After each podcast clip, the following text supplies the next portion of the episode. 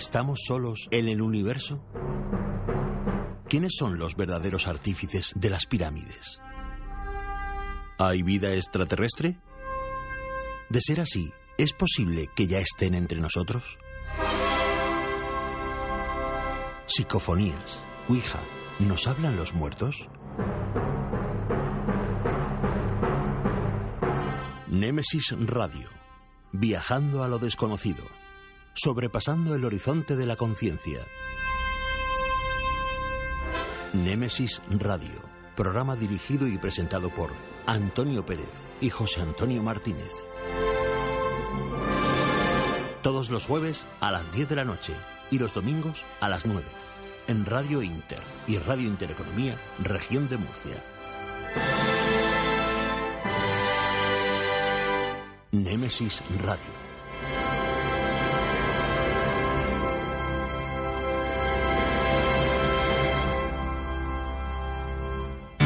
Radio Inter. Voces de primera. Di que nos escuchas.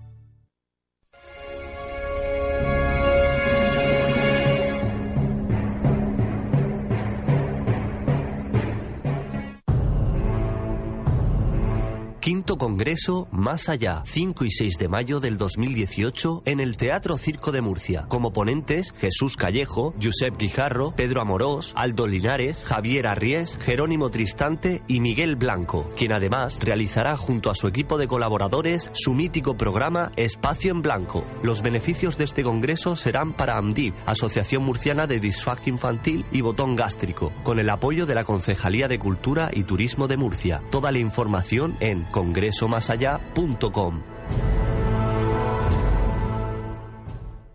Llega Plastic Murcia, la academia oficial de DJs que hará de ti un DJ profesional. Plastic Murcia, la única academia de DJs con el certificado de reconocimiento técnico oficial de Pioneer DJ. Dale al play de lo que más te gusta. Más info en plasticmurcia.com. No hagas de DJ y sé un DJ.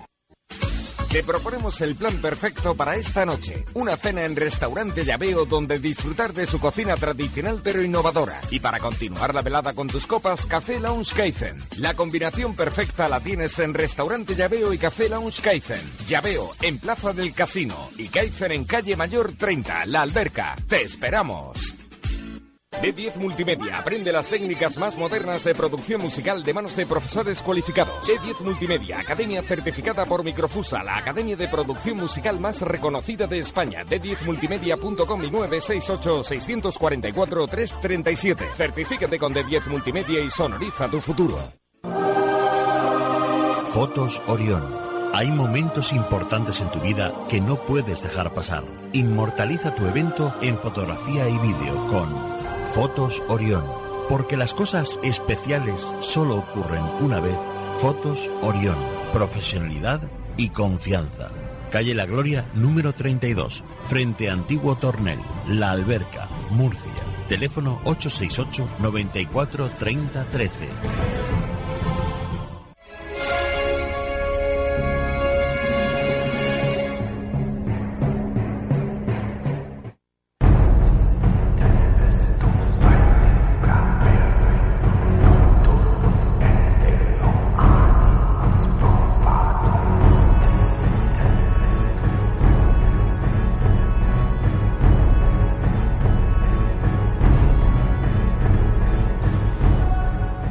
Hola, ¿cómo estamos? Muy buenas noches. Bienvenidos a Nemesis Radio. Llega el misterio a Radio Inter y Radio Inter Economía en la región de Murcia.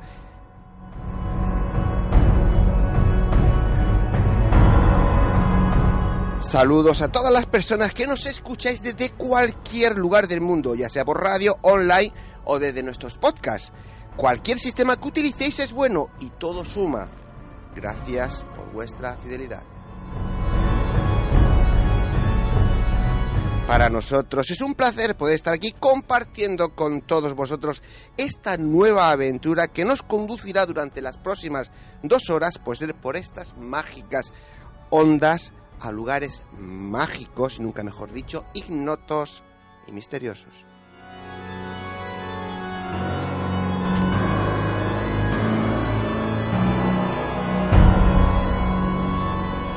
Sin más dilación, un programa más a los mandos técnicos de control y muy atento a cualquier contratiempo, un crack de la tecnología, Juan Manuel Segovia y ante los micrófonos, como todas las semanas, José Antonio Martínez y quien nos habla, Antonio Pérez.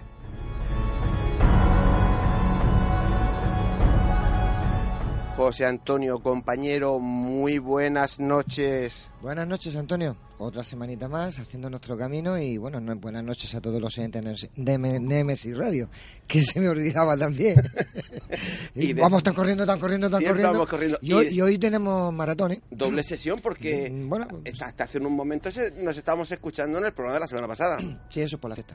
Ah, yo creo que sí. bueno, ¿de qué va el programa de esta noche? Que yo creo que va a ser muy especial, muy mágico, ¿verdad? Sí, además con muchísimo contenido. Esta noche hablaremos con el espiritista y escritor Antonio Hernández Lozano sobre su último trabajo, La Esperanza Eterna. Después hablaremos con la pedagoga Nelia Candisa sobre las misteriosas historias de la mágica Ibiza.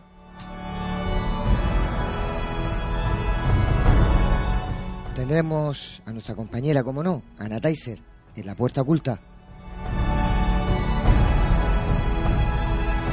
Y hoy creo que un debate bastante interesante. La evidencia, ¿un don o una forma de vida?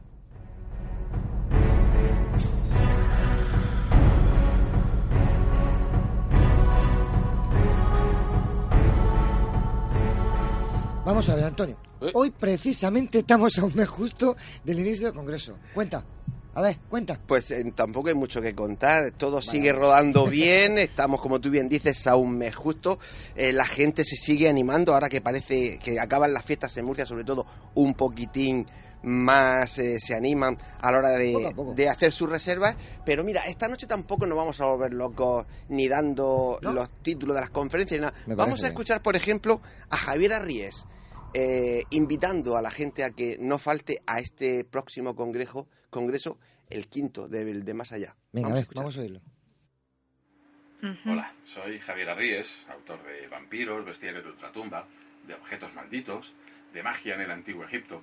Quería invitaros al quinto congreso Más Allá que va a tener lugar en el Teatro Circo de Murcia los días 5 y 6 de mayo la ponencia que voy a dar allí, la conferencia que voy a impartir en ese quinto congreso más allá, pues va a versar sobre todo pues, sobre mi último libro, Magia en el Antiguo Egipto. Voy a tratar de llevaros en un viaje a través de las arenas del tiempo a ese Egipto milenario, ese Egipto mágico. Vamos a hablar de religión, de dioses, pero sobre todo de magia, de la magia de los sacerdotes, pero también de la magia de la gente común. Vamos a hablar de magia de la imagen, tanto para maldecir como para ayudar al difunto, magia para sanar, magia para atisbar también el porvenir y aquellas cosas que son desconocidas, para protegerse, como no, de los seres del más allá. Y sobre todo tener en cuenta que es para una muy buena causa. Es, todo lo que se recaude pues eh, va a parar a una asociación que es ANDIP, la Asociación Murciana de Disfagia Infantil y Botón Gástrico. Qué mejor manera que disfrutar de temas que nos gustan y además colaborar con una buena causa. Ahí os invito pues, a ese quinto congreso más allá. Teatro Circo de Murcia, días 5 y 6. Hola amigos,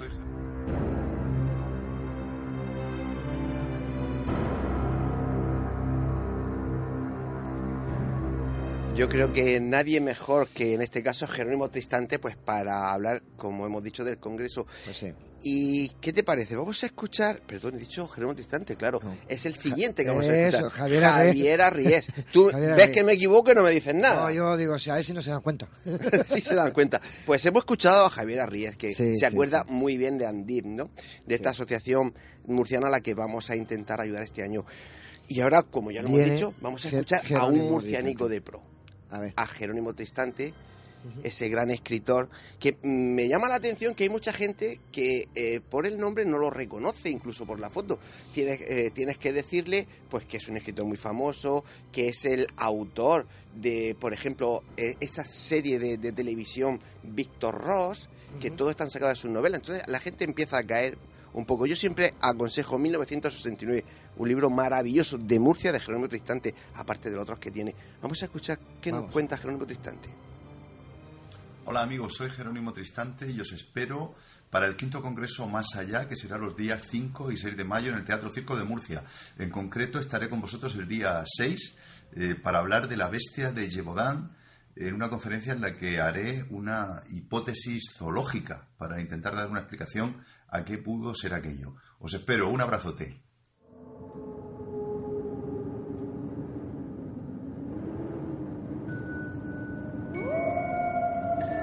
Pues eh, poco más vamos a decir esta noche. Eh, apenas un mes para este congreso que promete, promete ser pues histórico y una experiencia inolvidable.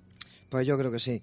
Y bueno, para inscribirse solo hay que entrar en la web oficial del Congreso, www.congresomasallá.com, y una vez dentro, picáis en reservas y solo tenéis que seguir los pasos. Si lo hago yo, lo podéis hacer vosotros, segurísimo. La aportación, como el año pasado, 25 euros y ya lo hemos dicho hace un momento, los beneficios del Congreso de este año irán a parar la asociación AMDIP, Asociación Murciana de Difagia Infantil y Botón Gástrico. Recordaros que toda la información la podéis encontrar entrando en la web www.congresomasallá.com. También bueno, encontraréis toda la información en el Facebook del Congreso Más Allá y para cualquier duda que tengáis, información que preciséis de transporte, hospedaje o lo que sea, mandar un email a congresomasallá@conexioncultura.es.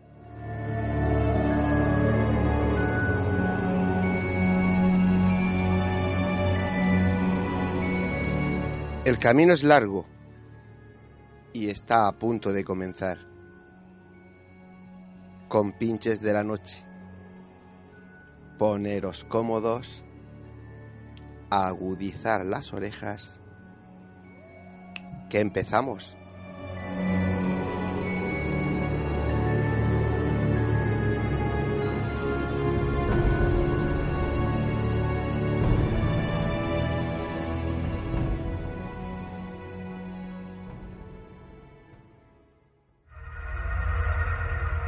Si quieres realizarnos una pregunta, cualquier duda o aclaración, toma nota de nuestro WhatsApp 642 632 502. Nemesis Radio, tu programa de misterio.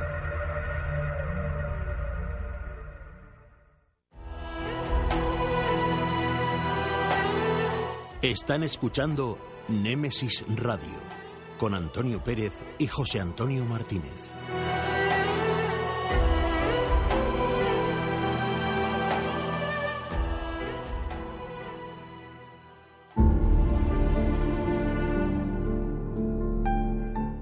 Entrevistas, conocimientos, inteligencia, experiencia.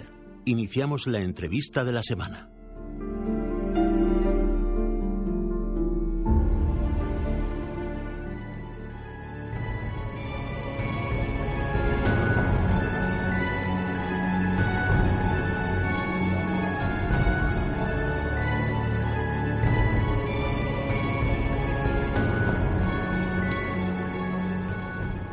Tenemos con nosotros a un buen amigo del programa, Antonio, Antonio Hernández Lozano. Fue discípulo del hermano Pedro de la Comunidad Espírita de Murcia. Es escritor y esta noche viene a nuestro programa para hablarnos de su última criatura literaria, La Esperanza Eterna, en la que lógicamente habla de todo lo que él conoce del mundo de la espiritualidad, pero se ha centrado un poquito más en este libro en el tema de los suicidios. Ahora él nos irá contando de qué va en concreto ese libro. Antonio, muy buenas noches y bienvenido de nuevo a Nemesis Radio. Hola, encantado como siempre de compartir con amigos tan estupendos. Bienvenido, Antonio. Me encuentro muy a gusto y cuando quieran... Mm, Al ataque, ¿no? Saco la ametralladora. pues eh, mira, lo primero que voy a decir es que eres un escritor muy plorífico, ¿no? ¿Cuántos libros has publicado hasta ahora? Pues esta es mi novena criatura. Eh, es cierto que llevo mucho tiempo escribiendo, pero también es cierto que no tuve ocasión de publicar hasta hace cosa de cuatro años o así. Entonces mm, me lo tomé como revancha, digo, así, ah, pues esta es la mía. Y entonces cada seis meses hasta ahora he ido presentando un libro. Eh, ya los tenía a medio cocer, solo faltaba ponerle el sello, una bonita portada, eh, por supuesto súper interesante, y todo aquel que sienta la mínima curiosidad por el mundo espiritual, seguro que se va a sentir encantado. ¿Todos tus libros versan sobre la misma temática o, eres versátil? Mm, bueno, versátil. Lo que pasa que, mm, ahora cuando te cuente de lo que va esto, no solo es el suicidio, es una entronca de historias que llevan a eso que, digamos, es la perlita de la corona, pero eh, yo hablo de muchísimas cosas. Primero, de lo necesario y lo útil que es el conocimiento espiritual para cualquier persona, aunque sean los niños de la calle, que mm, no sé si decirlo porque no me gusta ser polémico, entonces, en mi pueblo ocurre una cosa bastante chocante.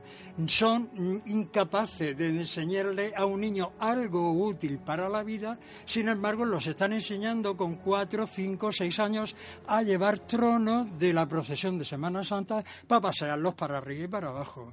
Yo, con todos mis respetos, que yo respeto a todo el mundo, pero un bofetón bueno a los papás y el segundo para los maestros por consentirlo. Ya. Bueno, vamos a dejarnos la Semana Santa. Sí, nos dejamos, vámonos al cielo, que se está mucho mejor. Ahí vamos, ahí vamos. Antonio, ¿hay esperanza eterna?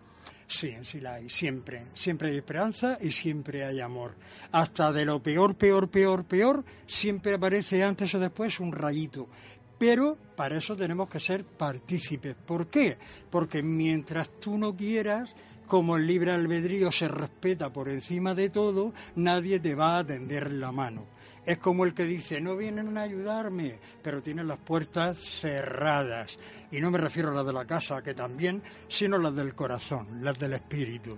Entonces, lógicamente, yo voy a echarte una mano, pero si está cerrado y no llego, no me dejas pasar, pues aquí estoy. Y el tema que tocas en este libro, La esperanza eterna, eh, versa sobre los suicidios. Bueno, sí, a ver. Explícame. La esperanza eterna aparte del título del libro, que me parece muy bonito, pues es una colonia del astral.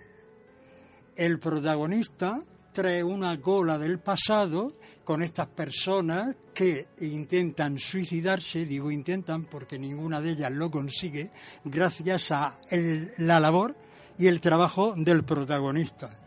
Eh, el entrón que viene, fíjate, de la época Meiji, donde aparecieron los primeros grupos de los samuráis. Por eso te digo que los samuráis, por defender su honor, por defender cualquier cosa, aunque sea una hormiga, se hacían el arakiri porque preferían eso antes que caer prisioneros o que su honor se viera trastocado de alguna manera, porque de no hacerlo, su familia eran las primeras que o las mataban o las dejaban en la miseria, se morían de hambre, un desastre. Entonces es, digamos, el karma de este protagonista el que arrastra a todas esas personas. Lógicamente, el karma no es ojo por ojo, diente por diente, como la ley de Moisés. Eh, es mucho más elaborado y es mucho mm, con más intríngulis.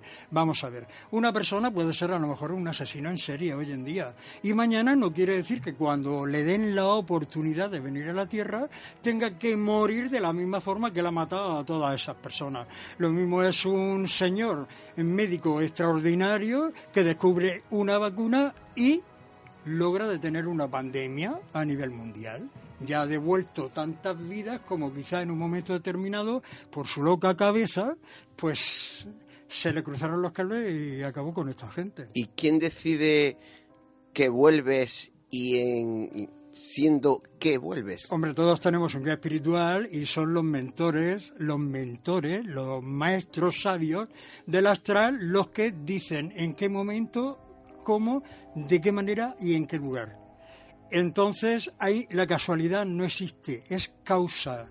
Depende del karma que tengas que limar, ellos te van a proporcionar el ambiente adecuado, eh, las personas que vas a conocer y que te van a rodear en tu vida, familia, amigos, hijos, esposas, eh, maridos, eh, todo lo entronque porque parece una cosa muy sencilla, pero es que no solo en la persona, es que para que esa persona pueda romper las cadenas que le unen al pasado, todos, todos jueguen de alguna manera ese pequeño papel. Imagínate, una señora hermosa obra de teatro, toda la humanidad, pero cada vez que vamos y venimos cambiamos de rol. Hoy yo soy, no sé, el duende Manolo, mañana soy la princesa Margarita, el día fulano no sé qué, sigo siendo lo mismo porque mi espíritu es inamovible, es eterno, como Dios que nos creó. Sin embargo, cada vez que vamos y venimos, cambiamos de roles, de personajes, siempre adecuado a que vayamos soltando cadenas del pasado. Por eso, ni recomiendo los apegos, que hay personas que, por ejemplo, eh, tienen un exceso cariño tanto a cosas materiales, tanto a cosas eh, de tipo familiar, a ciertas personas determinadas, y es tremendo. ¿Por qué? Porque a la hora de marcharse pesa tanto el equipaje que no pueden levantar el vuelo y se quedan enganchados aquí. ¿De qué forma? Haciéndose presente, unos con conciencia y otros que no saben que se han ido, pues yo creo que interrumpiendo la vida normal de una persona normal y corriente.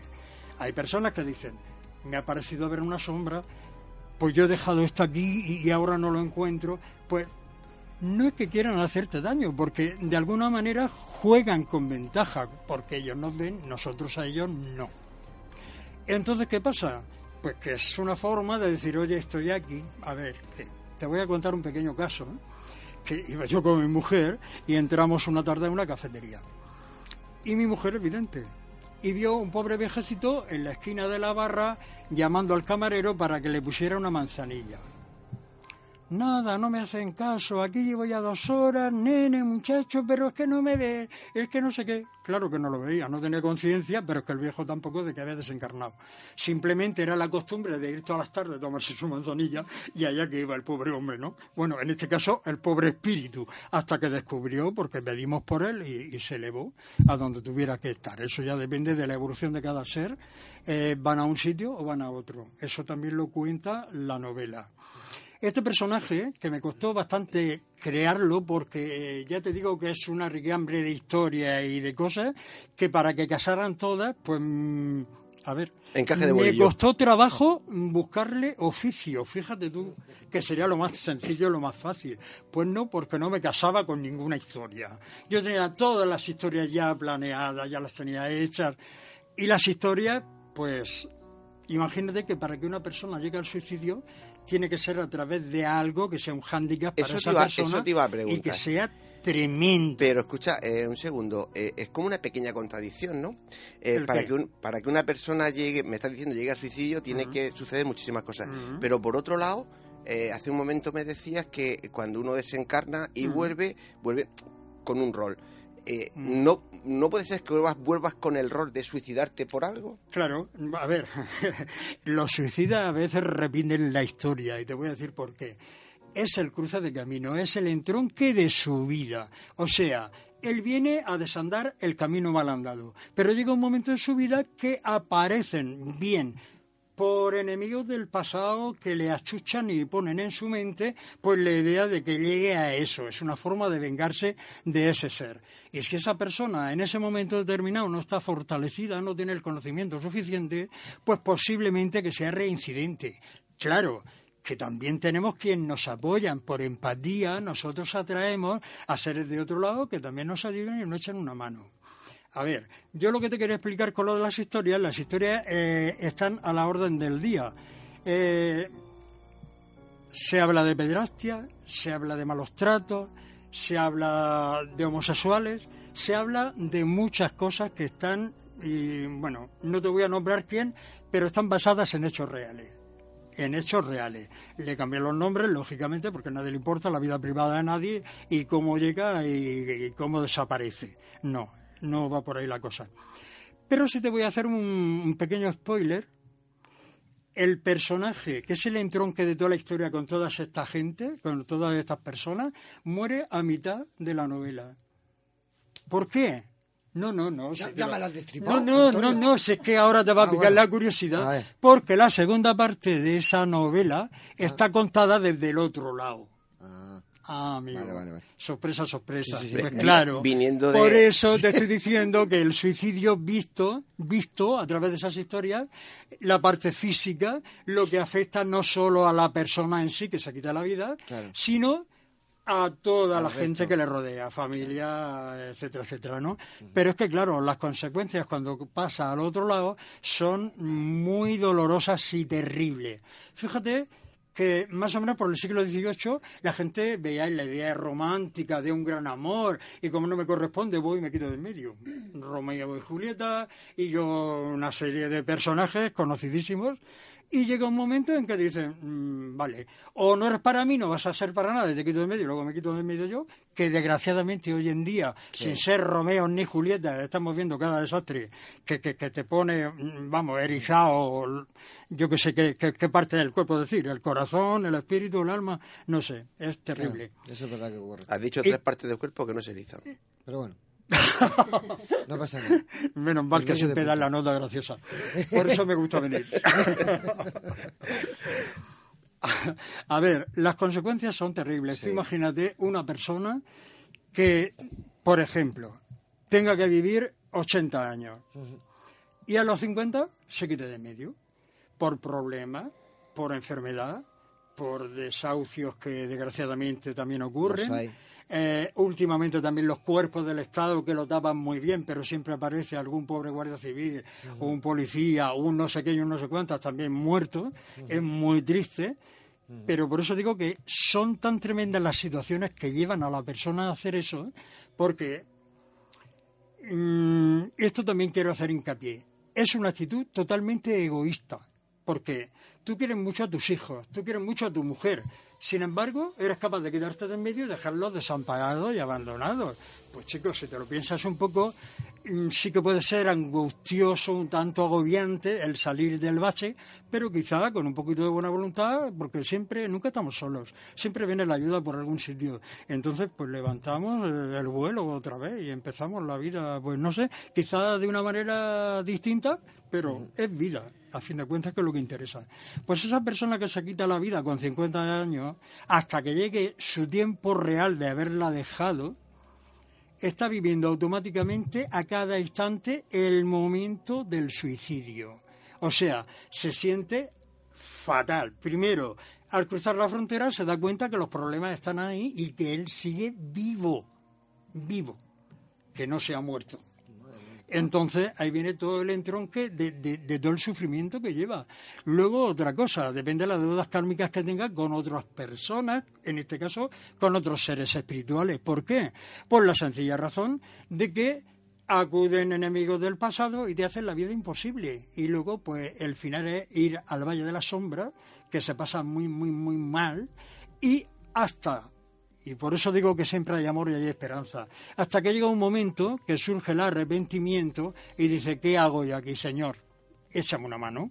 Y aparece el rayito de luz y a partir de ahí surgirán nuevas oportunidades cuando tu espíritu, tu espíritu se reponga para que te den la oportunidad de volver otra vez a la vida a desandar lo mal andado. Pues eh, con eso nos vamos a quedar. Ya saben, La Esperanza Eterna de Antonio Hernández. Antonio, ¿cómo pueden conseguir el libro? Eso es muy importante. Pues el libro le podemos dar mi teléfono o le podemos dar mi correo electrónico. Y yo por mí encantado de atender a quien sea. Pues eh, perfecto, hacemos una cosa lo después. Que nos escriban a nosotros. Ah, también. Y nosotros nos ponemos en contacto contigo. Sí, Perfectamente, de acuerdo. Pues, eh, Antonio, como siempre, muchísimas gracias por haber estado con nosotros aquí. No te vayas ¿eh? muy No, no, no me voy, no me voy, no. Porque esta noche hay un tema en el debate que sé que te gusta y que tiene mucho que contar. Sí, no, sí, sí, sí. Voy a decir cuatro cosas, pues, pero eh, bien dichas. Hasta dentro de un ratito. vale.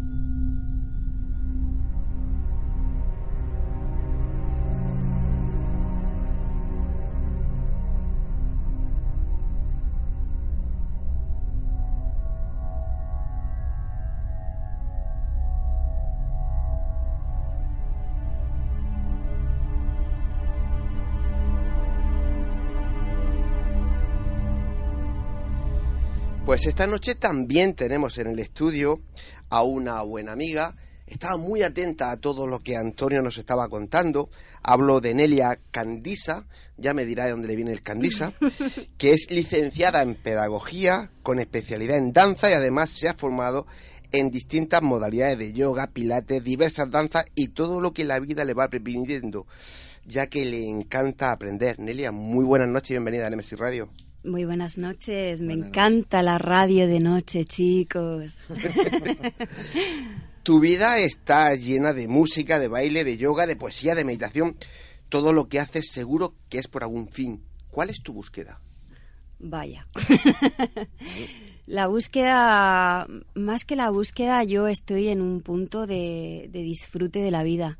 Sí que tuve mis años de búsqueda, pero al final me relajé, confié en la vida y sentí que debía disfrutarla cada segundo y, como la propia vida y como mi propio interior me fuera marcando. O sea que me puedo declarar una life enjoyer, una disfrutadora de la vida total 100%. ¿Y eso cómo se consigue? Pues eso se consigue simplemente, yo creo que siendo tú mismo, lo primero, y sintiendo que la vida es tan bella cada segundo, cada paisaje, cada momento, cada amistad, cada cosita que, te va mandando, que al final sientes precisamente eso, vuelve a lo mismo, que hay que disfrutarla. Esa es la mayor misión, yo creo que tenemos, ¿eh? Que deberíamos de tener. El disfrutarla. pero ¿sabes lo que pasa? Que hay mucha gente que, que no llega a final de mes y te dice, ¿cómo voy a disfrutar si no puedo ni comer? Ese es un tema muy peliagudo para otro debate, ¿eh? Pero ¿sabes qué pasa? El debate luego. Pero ¿sabes qué pasa? Que al final eh, uno tiene que arriesgarse, reinventarse y hacer lo que de verdad, de verdad le apetece, tanto a nivel personal como a nivel profesional. Yo siempre he sido una arriesgada de la vida, siempre he sido muy lanzada para, para hacer cosas diferentes, para irme a vivir a sitios diferentes. Eh, no sé, eh, pienso que hay que ser fiel a uno mismo y hay que lanzarse, hay que atreverse. ¿Y eres de las que piensan que a veces cuanto menos te preocupas por el sustento, más fácil te llega? A ver, eh, hay muchos maestros que coinciden en esta frase. De hecho, mi mentora, eh, mira que el compañero estaba hablando de mentoras, pues mi mentora me lo decía, me decía, si tienes solución, ¿por qué te preocupas? y si no tienes solución, ¿por qué te preocupas? Entonces hay que buscar, yo creo que el término medio ese que, que te lleva y que te empuja hacia adelante. Preocupaciones las justas. Buen consejo Fuera, fuera preocupaciones. tengo que aprender yo de eso. Dices que amas las lunas llenas mm, y que eres cuidadora de círculos lunares. ¿Qué es eso? Pues eh, precisamente esa fue la mayor tarea que, que mi mentora me enseñó y los círculos de luna llena es una tradición súper ancestral que viene pues desde nuestra época celta, nuestra época chamánica, desde tiempos muy muy remotos y era pues un tipo de reunión donde la gente luna llena tanto mujeres como hombres, aunque ahora se ha derivado un poco más a las mujeres, ¿no? Se unían en círculo para compartir su estado de ánimo, cómo se sentían, cómo estaban, para buscar apoyo, para cantar, para bailar, para compartir. Y entonces eso es un poquito lo que hago en las lunas, sobre todo en las lunas llenas. Invito a la gente a que venga y que comparta un poquito y que le aúlle a la luna también conmigo. literalmente. literalmente. Pues a mí me apedrean seguro. Bueno, eh, esta noche veníamos a hablar un poquito de, de, Ibiza como gran conocedora de los misterios de esa mágica isla, porque no en vano vives allí muchísimos meses del año, ¿no? Sí, estoy la mitad del año allí y de hecho yo sentí la llamada, además me gusta decirlo así porque fue literalmente así. Sentí la llamada de la isla un año 2001, un invierno que estaba yo todavía estudiando en la universidad y, fue un febrero cuando de repente yo sentí en el fondo de, mi ser que tenía que irme a Ibiza, no sé por qué, porque nunca la había visitado, nunca había estado y, y nadie nunca me había hablado de ella, fue muy curioso, o sea que sentí esa llamada, hice la maleta y la primera vez que yo visité Ibiza me fui con mi maleta a buscarme la vida. Y poner un pie en la isla, que además antes el ferry te dejaba justo enfrente de Dalvila, pues eh, yo puse un pie en la isla, miré hacia adelante, vi las murallas de Dalvila y dije, mamma mía, este es mi sitio. Y allí que me quedé. Y entonces desde el 2001 pues voy haciendo las temporadas que cada vez se alargan más, ahora ya son prácticamente seis meses y entonces estoy en, mi Murcia querida, yo soy cartagenera y amo Cartagena y Murcia, pero mi corazón está ahí atrapado, atrapado en el, en el fondo de Esvedra, que de eso vengo a hablar también. Pero allí, ¿qué haces en Ibiza? Pues en Ibiza hago varias cositas. Estoy cada día haciendo clases de yoga y, de mindfulness, también de danza terapia. Mi público es un 90% de habla inglesa. Imagínate, eh, poco complicado conectar con la energía de tu corazón y expresarte todo eso en inglés, pero, pero es como un reto. Es muy, muy bonito. Hago también círculos de luna llena, hago talleres, hago también de maestra de ceremonias en, en una fiesta que se llama Tsu Project que es muy divertida. Y bueno, ahí hacemos un poco de todo, cantamos, bailamos. Lo, que es un reto para superar es llevarte a José Antonio Ibiza y que, y que él se ponga en contacto y hable con los ingleses. Niño, todo es ponerse. No, no, no, no, no, Como no van a hablar claro se van a hablar Como bien, buena conocedora de, Ibiza y sé, porque lo hemos hablado de, sus tradiciones, me gustaría que nos relataras esa historia ancestral de la diosa Tanit. Madre mía. Pues os tengo que contar mi... Bueno, hay mil y una historias de Tanit, de Ibiza, Yo siempre digo lo mismo. Yo de, conozco mil versiones de una historia, las escucho todas y después yo creo la mía. Exacto. Pues es lo que me ha pasado a mí, que eh, fue muy fuerte lo que a mí me pasó con esta historia y es que em, en ese 2001, cuando yo llegué a la isla, me invitaron a una de estas super fiestas con, mucho glam eh, en el medio de, de la montaña de Ibiza. Y yo estando allí una noche de luna llena precisamente, estaba un poco aburrida ya, eh, de la fiesta y salí a darme un paseo por los alrededores. Y entonces, imagínate, de repente bajo la luz de la luna llena, me encuentro un hermoso pavo real que estaba brillando su plumaje con la luz de la luna llena y yo lo veo, además sabéis que el pavo real es un animal totem muy power, es decir, es un animal que en las diferentes culturas tiene una representación muy mágica y representa precisamente a la diosa, a Juno, a Lakshmi, en fin, eh, diosa luna. Y yo miro al pavo real, me quedo flipando y eh, el pavo real que echa a andar y yo que me voy detrás del pavo, digo, no sé, será una señal. me voy detrás de él y de repente que se para en una casa payesa y y yo, pues pensando que el pavo real era de esa casa, llamo, digo, oiga, porque no había ni timbre ni nada. Y me sale una parejita de abueletes payeses que dicen, ¡ay, mi pavo! porque se las había perdido el pavo por la mañana y lo había encontrado yo por la noche y me lo había llevado a la casa. Bueno, lo había seguido. Y yo que soy muy curiosa y que me encantan que los, me encanta que los abueletes siempre me cuenten historias del lugar, pues entro, me enseñan la casa, súper agradecidos, y dice, ¿te apetece algo? ¿Te apetece tomar algo? Y estaban haciendo un café de puchero. Qué rico. Y me tomo, digo, un cafetito. Y empiezo a interrogarles y les digo, por favor, cuéntenme alguna historia, alguna historia bonita de aquí de la isla. Cuéntenme alguna historia de Tanit. Y empiezan a contarme lo siguiente. Érase una vez una bella mujer que se llamaba Tanit, que vivía hace cientos y cientos de años en Ibiza y era la esposa del rey regente de Ibiza. Ella era admirada por toda la gente por su belleza, porque ella también sabía de filosofía, de poesía, de los astros, del cielo, de las estrellas, y a todos les encantaba sentarse con ella a la luz de las estrellas y escuchar las historias que ella tenía sobre la vida. El marido, que era como un Indiana Jones, quiso irse a descubrir mundo y temeroso de que pudieran conquistarla y que pudieran robársela, la dejó encerrada en Esvedra, otro símbolo del que ahora hablaremos que es muy potente de Ibiza, y custodiada por un montón de centinelas alrededor del islote de Esvedra. Es un islote que está enfrente de Ibiza. Ella cada noche se metía en la cueva de Esvedra y le rogaba por favor a la diosa Yuno que la dejara volver asomada a Ibiza, que la echaba mucho de menos.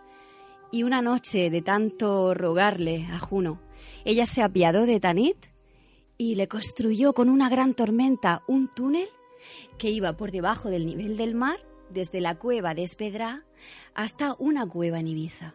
Y ella pudo escapar por ese túnel, volvió a reunirse con su gente querida de Ibiza, volvió a hablarle de las estrellas, de la luna, de la poesía.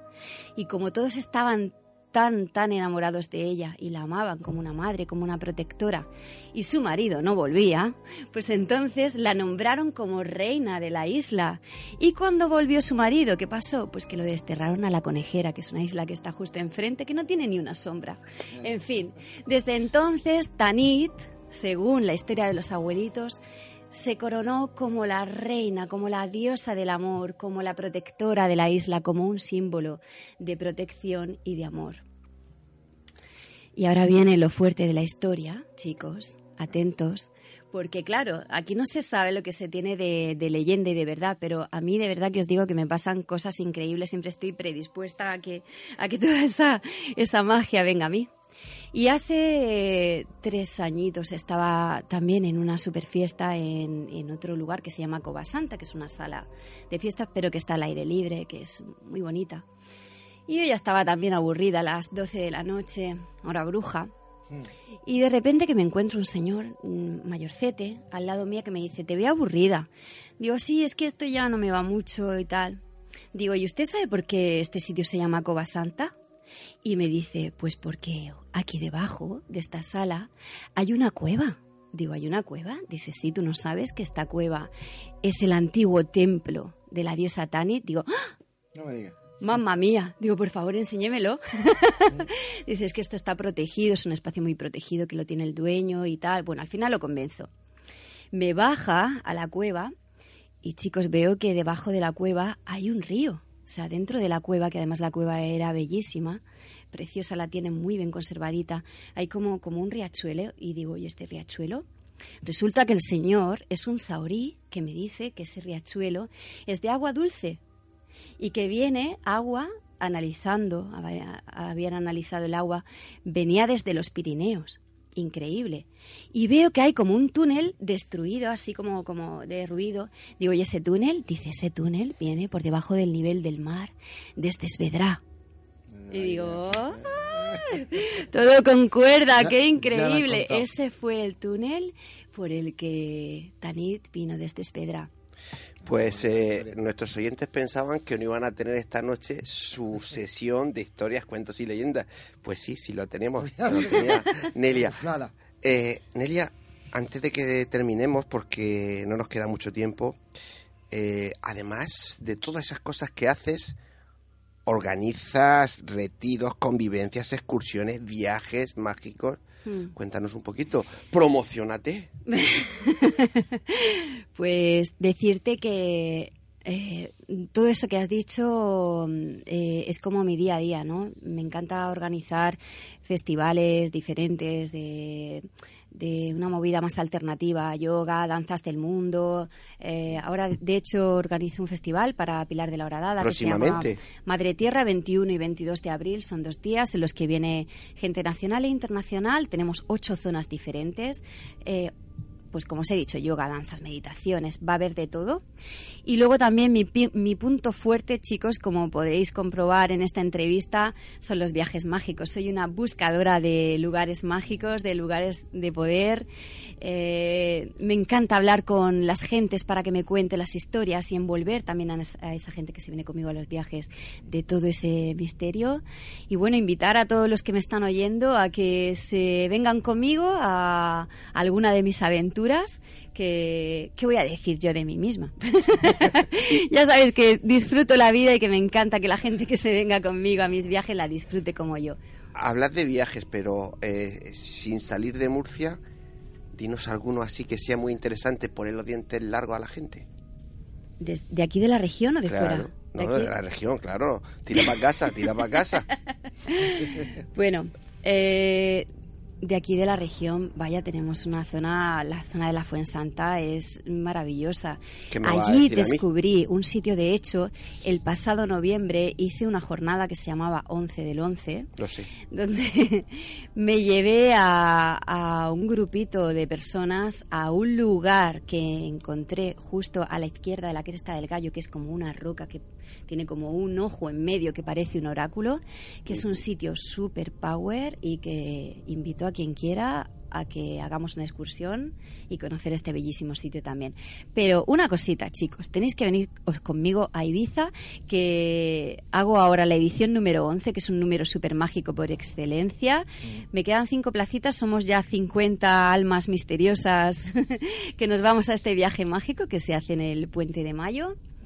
Y, cómo se, vosotros también. ¿Cómo se ponen en contacto? en mayo estoy yo como para irme de viaje. yo también. Y, yo, trabajo. Yo en mayo estoy como para irme de junio, viaje. julio, no, mayo. Me pueden encontrar en Facebook y en Instagram como mi nombre. Yo soy Nelia, tal cual como suena, como Noelia, sin la O y acabado en H. Nelia. Eh, nada más que con que pongas mi, mi, primer nombre ya me vas a encontrar, Facebook e Instagram. Y será un placer. Mi teléfono de contacto, que es el, el, que llevo siempre, es el 634 31 31 69. Súper fácil. 634 31 31 69. Voy, a mí me ha dado tiempo a apuntarlo. Eh, bueno, al principio, antes de empezar la entrevista, yo decía, después nos contará, nos contará. No me ha dado tiempo a contar más cosas, tengo que volver. ¿De dónde viene Candisa? Mira, eh, mi nombre es Nelia, ese es mi nombre de siempre.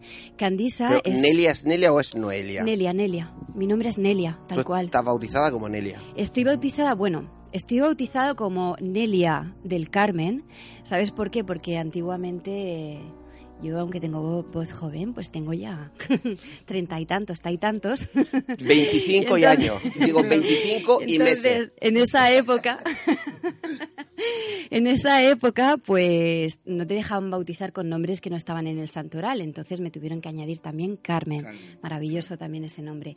Candisa es el nombre con el que te hacen como un bautismo espiritual donde tu mentora, la que te ha formado en todas las cositas mágicas y bonitas, tiene como una visión de ti y de tu trascendencia más representativa. Y entonces te dice, en el momento en que te está echando la agüita en el mar y te está poniendo las flores, te dice, tú eres Candisa. Y así fue. Y te quedaste con Candisa. Y así los utilizo los dos, me encantan. pues eh, ya la, han escuchado. Nelia, es un placer escucharte, el tenerte aquí y te cojo la palabra. Vendrán más veces y nos cuentas más cosas. ¿No dices que te ha faltado tiempo? Pues es Vedra pues Mágica la próxima edición. Es Vedra Mágica, que hay mucho, mucho hay que contar de Esvedra. Pues, Gracias, eh, chicos, un placer estar aquí, de verdad. No te vayas muy lejos, que también te emplazamos al debate ahora después. no te vayas, ¿eh? Sí que sí.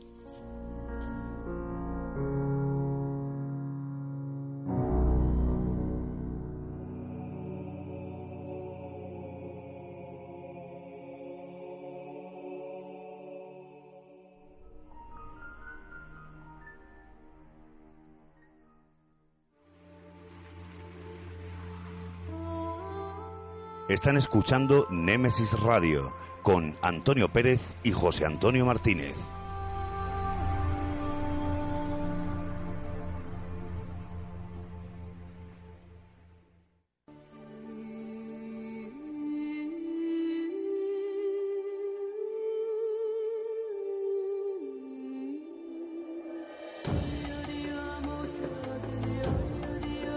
La puerta oculta el espacio de Anna Taiser. Secretos ancestrales, la vida y la muerte, otras dimensiones, realidades paralelas. Cruzamos el umbral hacia el otro lado. La puerta oculta con Anna Taiser.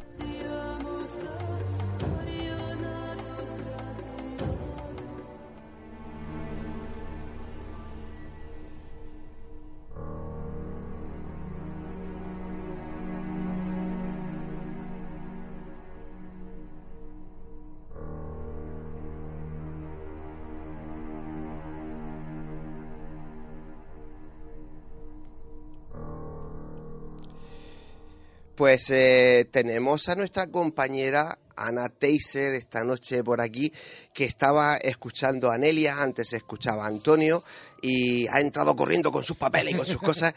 Ana, como siempre, qué gusto verte por aquí. El gusto es mío, encantada de veros. Buenas noches a todos.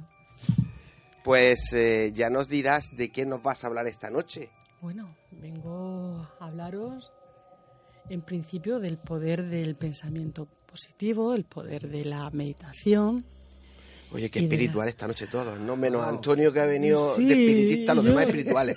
He estado encantada ahí en el otro lado de la, de la, pecera. Eh, oyendo a los dos y bueno, vengo ahora mismo un poquito así fuera de lugar, pero enseguida nos concentramos. aterriza y vamos. Bien, pues hoy la intención era eh, transmitir y que quedase muy claro y como siempre, pues quien quiera puede hacer alguna pregunta a través de WhatsApp. De, WhatsApp, de Facebook, sí y estaremos encantados también de, atenderle. Eh, hoy yo quería centrarme en, transmitir los grandes cambios que pueden operar en una persona, grandes cambios hacia bien, positivos. Si nos entrenamos y de alguna manera empezamos a cambiar nuestra forma de sentir, de pensar, de hablar, y eso podemos lograrlo también a través de la meditación. Si queréis, Mm, hay unas palabras mágicas que siempre las, las que yo de alguna manera aconsejo. Es hacer una respiración profunda, tomando aire por la nariz, sacando aire por la boca. E inmediatamente es imagina, visualiza, siente cómo desde el cielo, desde la parte superior donde estamos, desde el cielo, se desprende una energía maravillosa nos envuelve por completo y simplemente ese ejercicio hace que elevemos nuestra vibración personal. A partir de ese momento podemos hacer pues esos ejercicios, cambiar pautas, intentar cambiar em, todo aquello que está anidando en nuestro ser, en nuestro entorno, todo aquello que no nos gusta, situaciones, no personas, siempre situaciones sentir cómo nos va abandonando poco a poco y en su lugar no queda un vacío, sino esa energía del color que sea, da igual, que nos impregna, nos inunda por completo, por dentro y por fuera. Si somos capaces de hacer ese pequeño ejercicio cada día, es un ejercicio práctico, veremos cómo poquito a poco nuestra forma de sentir, de pensar, de manifestarnos y de hablar va cambiando hacerlo todos los días. Todos los días que nos acordemos. Es un entrenamiento, es como el que va al gimnasio. Vamos a entrenar un poquito los ejercicios del alma. Y verás tú cómo eso funciona. es como todo, poquito a poco. Poquito a poco, pero es muy, muy efectivo. Si lo hacemos durante 21 días y sentimos que hay una situación que nos está creando un conflicto, o un gran conflicto, o pequeño, da igual, cada uno tiene el suyo, veremos cómo poquito a poco ese conflicto se va ordenando y vuelve a nuestra vida el poder del equilibrio, la paz, y es una forma de transmutar las situaciones. A ver, aquí alguien levanta la mano. Sí, yo estoy como, en el colegio levantando la mano. Eh, eh, te vuelvo a escuchar 21 días. Eh, hacemos cositas por ahí fuera, ayudamos a gente, vamos a casas, eh, bueno, hacemos pinitos y siempre que te oigo hablar con, con la gente de la casa, siempre está el número 21 de por medio. 21. A mí me funciona muy bien. A Pero es tuyo personal. Yo creí que era mío personal porque cuando yo comunico con esos seres de luz que llamamos, porque son seres luminosos del, del otro lado, eh, yo preguntaba 21 días porque a mí me decían es el tiempo aquí en la Tierra que necesitamos para que eso se plasme, para mm, limpiar el inconsciente, que es donde anidan o donde se fijan las etiquetas, por ejemplo, el tú eres tonto o yo soy tonta, yo no tengo valor, yo no puedo, ese tipo de, mm, de alguna manera, de decretos negativos que hacen que, que nos estanquemos. Es el tiempo que se tarda en, de alguna manera, en borrarlo y establecer otro nuevo el número 21 eh, aparece para mí es para mí es muy significativo. Y luego leyendo y, estudiando y, en Cábala cómo va lo has, lo has estudiado un yo no he estudiado Cábala pero sí que es verdad que he asistido a formación pero yo tengo otras cualidades y prefiero no simplemente era, curiosidad por si te habías yo, yo he ido a muchísimas formaciones pero al final de alguna manera el corazón, igual que a ti Anelia, el corazón te dice por dónde, por dónde te tienes que... Es que es más que sentir que, de razonar, porque intenta razonar, en todas las cosas ya no funciona.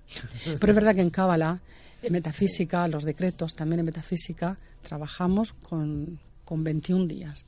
Y luego si estudias un poquito la historia espiritual, te das cuenta que muchos grandes maestros pues también nos han indicado que el camino para fijar la nueva, la nueva disposición eh, son 21 días. Yo te digo como yo lo veo. Nosotros tenemos una serie de campos energéticos o cuerpos energéticos o cuerpo de luz a nuestro alrededor. Cada uno coincide con un chakra, pero luego hay más. Luego hay más. Tal como yo veo, esa información viene desde fuera porque la estás, la estás atrayendo, no está todavía en ti. Y tardas 21 días en recibirlas e integrarla cuando haces un trabajo de entrenamiento como este. Se trata de, no de, entenderla, sino de comprenderla del corazón, sentirla y luego se integra y forma parte ya de ti. De verdad que eso nos ayuda también a adquirir valor para estas situaciones, pues sobre todo de, personas, muchas mujeres desesperadas que no saben cómo salir de, una situación, están atrapadas en una situación pues muy muy tóxica, ¿no? De, relaciones, de, vamos a dejarlo ahí, porque si no esto sería también otro otro tema. Oye, me están chivando por ahí, por el pinganillo. Pepe Benjos, que está al otro lado, la, la albecera, dice: Dile a Ana que el número 21 en Tarot es la resurrección. Claro, es que el número.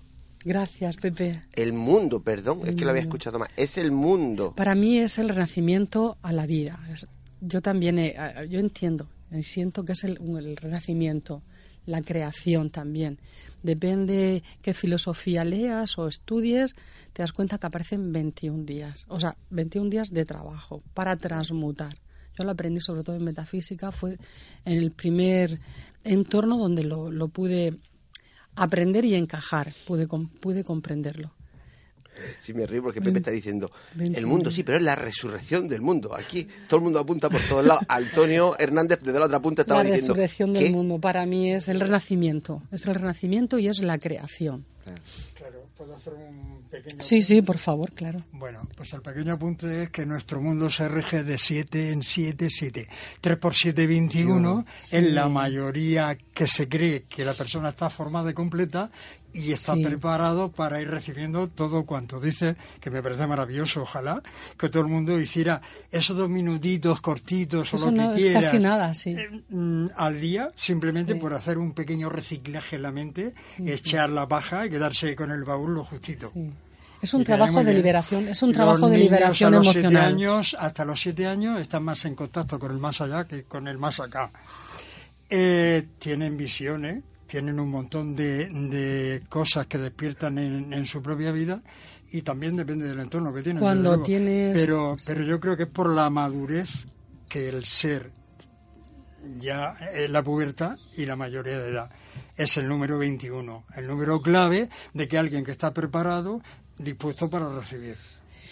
bueno, en, mi, punto de vista. Yendo al, ciclo de, siete, por ejemplo, eh, siete años, más 7, que son 14, bueno, si haces un trabajo mm, energético, empiezas a recibir la información de vidas pasadas, pero que tienen que ver con las dependencias. Por eso la mayoría eh, que fuma, que han sido grandes fumadores o bebedores, empiezan a fumar en, en torno a esa edad. Eso como apunte. Es verdad que nos movemos por ciclos de siete. Pero estos son 21 días nada más, que todo lo podemos hacer todos y trabajar con una situación. Y yo os digo de verdad, por experiencia propia y ajena, y a un montón de gente que viene, ya no a la consulta, sino que me llama. Y no, y, es verdad es que no hace falta ni que esté delante, por eso lo digo por aquí, por la radio, porque es un ejercicio que no necesita nada más que una, una gran predisposición y, una gran fe también, o sea, que, que tú estés creyendo en el trabajo que estás haciendo. Hombre, yo creo que es esencial, ¿no? Mm. Uno no puede transmitir si no se cree lo que está transmitiendo. Eso, antes lo decía Nerian, solo y verla, ¿no? Cómo ella se mueve para eh, que te lleva a su terreno. Tú si no eres capaz de llevar a la gente a tu terreno, la palabra tiene muchísimo poder siempre y cuando la sepas transmitir. Esta mañana yo le estaba diciendo a, una chica con, de 18 años, ¿eh? Que ha venido con la madre a verme y yo le decía, mira, yo puedo ayudarte a cambiar la pauta, yo, puedo ayudarte a que haya un profundo cambio en tu vida, pero tú tienes que, estar segura de que puedes hacerlo. Porque me decía, no, no, es que, pero tú estás segura. Digo, yo sí, ahora tienes que estar tú segura. Tienes que hacer ese trabajo previo, adquirir confianza y seguridad en que hay cambios y pueden haber grandes cambios en, tu salud, en, en todos los proyectos que tienes de vida. Pero primero ven con esa garantía que era la que tú me tienes que traer a mí, la de la fe. Creer en ti misma, creer en tu propio proyecto. Y lo demás va a venir con un poquito de trabajo, quizás, o no. Eso solamente tenemos que ponerlo en marcha. Es muy importante hacer un poquito de cerrar los ojos, respiración profunda, imagina, visualiza, siente. Es muy importante visualizar y sentir, porque ya sabemos que lo que visualizas y sientes estás creando. Nuestro chakra 4 está totalmente conectado con el inconsciente. Y cuando hacemos tareas, trabajos del alma, que es como le llamo a esto, para trabajar la liberación emocional, todos aquellos, eh, aquellos residuos que nos están generando todavía complicaciones o situaciones tóxicas de no comprensión, es como que se disuelven, de verdad. Es muy curioso siempre. A mí ahora lo que pasa es que me deja que al final no sé ni qué, ni qué preguntarle porque me deja así bailando un poquito. Y, Está relajado uno, ¿no? sí, sí. Si me da en la cama me cuesta. Son palabras mágicas, de verdad. Eh, cuando las pronuncio no notas que hay un cambio. Que sí, que sí. ¿Tú crees realmente si tienes que... venir al principio del programa, un ratito. para que estemos todos así. Para que estemos más tranquilos. Para que estemos todos más tranquilos. ¿Tú crees realmente que el déficit humano es precisamente el que no creemos en nosotros mismos y en la fuerza que podemos crear en nuestro entorno y en la naturaleza? Bueno, la raza humana, el ser humano, estamos poseídos ahora mismo por una gran elocuencia, estamos locos y, es una locura debida a, a, la avaricia, a la ira, esas emociones que, son muy negativas y que pesan muchísimo. Claro, es la ausencia de la fe, la ausencia de creer, la ausencia de, de saber que nosotros somos nuestros grandes creadores, nuestros propios creadores. De, probablemente eh, tenemos la capacidad, probablemente no, con toda seguridad tenemos la capacidad de cambiar nuestra situación. La gente piensa que ha venido aquí a sufrir. Son muchísimos años de religión machacando, machacando la religión cristiana, machacando. Y a través del sufrimiento entrarás estarás ya en la puerta del cielo. Eso no es así. Eso no es así. Realmente nosotros ahora tenemos unos mm, periodos kármicos y principios kármicos también, que es un aprendizaje básico la alegría por la vida, sentir la alegría por la vida, sentir, eh, bueno, el, que pueda ser feliz todavía mucho mejor, pero el aprendizaje es caminar desde la alegría, creando momentos de alegría y de felicidad en nuestro entorno, para nosotros y para los demás. Y claro, si miras alrededor, ¿qué, qué hay? Pero eso también lo permitimos nosotros, sobre todo los que vivimos en el primer mundo, tenemos el poder de la decisión. Con votos, con decir no, eh, no, o sea, no tolero esto, no. No es, una palabra que es complicada. ¿eh? Pero hay que aprender también a saber decir no y a poner límites. Al principio no, no, no, es tan fácil decir no. ¿eh? Claro, claro. Aprendemos con el tiempo y con la, con la experiencia y con los palos, como digo yo. Pero al principio no eres tan fácil decir no. No es fácil. No es fácil, ¿eh? No es, fácil. Nos han enseñado a que tenemos que ser dóciles. justo, y no es lo mismo sentir la libertad de, saber decir mm, hasta aquí te marco tus límites o te estoy diciendo que no por avaricia. Pero bueno, cada uno también es libre de tomar esas decisiones. Sí, sí. ¿Sabes? Sí, sí. Entonces, pues eso, eh, lo, lo que nos toca es eso, ya movernos y despertarnos y decir ya está bien. A todos. ¿Cómo lo ves? ¿Tú crees realmente que estamos en el camino o ni hemos empezado? Vamos a ver, hay... Yo después de ver lo que veo a diario, digo, uff, conozco a mucha gente, muchos amigos, muy espiritual, muy tal, muy cual, pero, pero el mundo no, no, no anda. Vamos a ver, nosotros eh, tenemos una vida, los que estamos aquí, con una gran proyección espiritual. Sabemos que hay otros mundos, sabemos que hay otros planos y que todos coexistimos. Pero también estamos aquí viviendo la tercera dimensión, como ha dicho antes Pepe, hay que ir al Mercadona.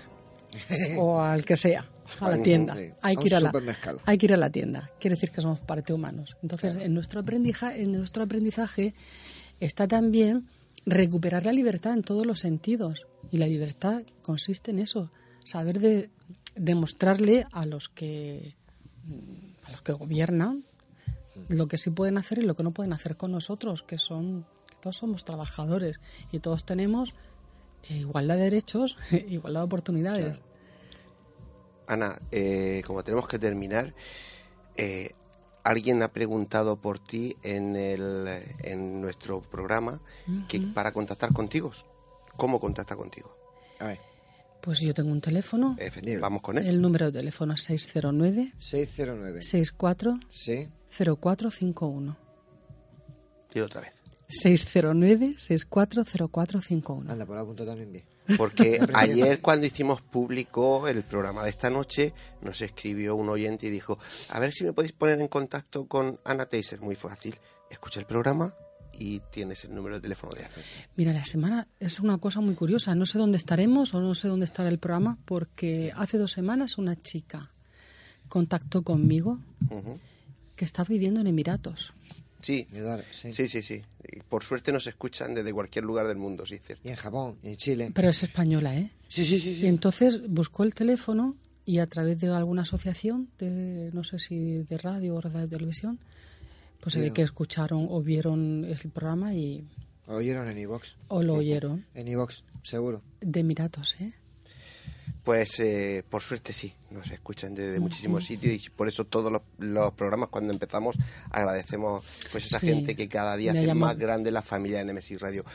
bueno, pues un besito para ella si nos escucha. No le voy a decir el nombre porque esto entender que es privado también. Eh, te iba a decir que te despido, no te despido porque vamos un momento a esos consejos publicitarios y seguidamente vamos a entrar ya con el debate. Así que ni te muevas. Venga, vale.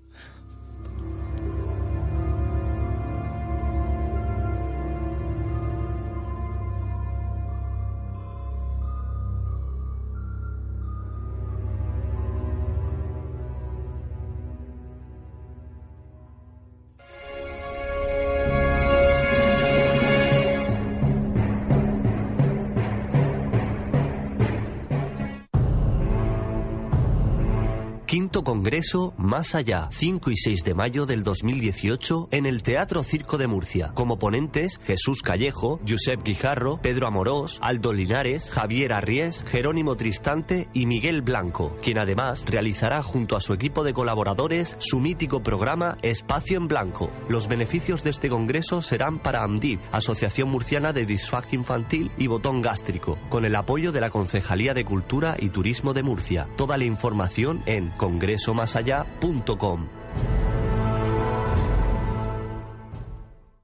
Llega Plastic Murcia, la academia oficial de DJs que hará de ti un DJ profesional. Plastic Murcia, la única academia de DJs con el certificado de reconocimiento técnico oficial de Pioneer DJ. Dale al play de lo que más te gusta. Más info en plasticmurcia.com. No hagas de DJ y sé un DJ. Te proponemos el plan perfecto para esta noche. Una cena en restaurante Llaveo donde disfrutar de su cocina tradicional pero innovadora. Y para continuar la velada con tus copas, Café Lounge Kaizen. La combinación perfecta la tienes en restaurante Llaveo y Café Lounge Kaizen. Llaveo en Plaza del Casino y Kaizen en Calle Mayor 30, La Alberca. Te esperamos. D10 Multimedia. Aprende las técnicas más modernas de producción musical de manos de profesores cualificados. D10 Multimedia, academia certificada por Microfusa, la academia de producción musical más reconocida de España. D10multimedia.com y 968-644-337. Certifícate con D10 Multimedia y sonoriza tu futuro. Fotos Orión. Hay momentos importantes en tu vida que no puedes dejar pasar. Inmortaliza tu evento en fotografía y vídeo con Fotos Orión. Porque las cosas especiales solo ocurren una vez. Fotos Orión. Profesionalidad y confianza. Calle La Gloria, número 32. Frente a Antiguo Tornel. La Alberca, Murcia. Teléfono 868 94 30 13.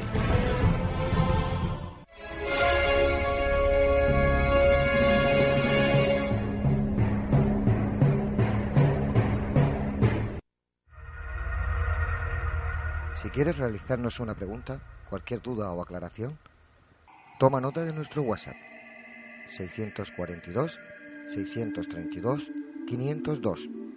Nemesis Radio, tu programa de misterio.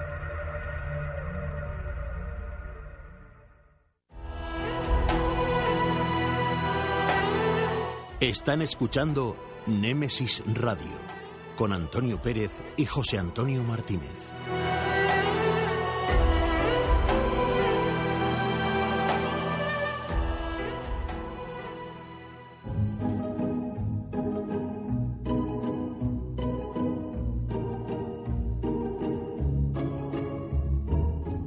Tertulia. Un nuevo tema interesante nos llega a este debate.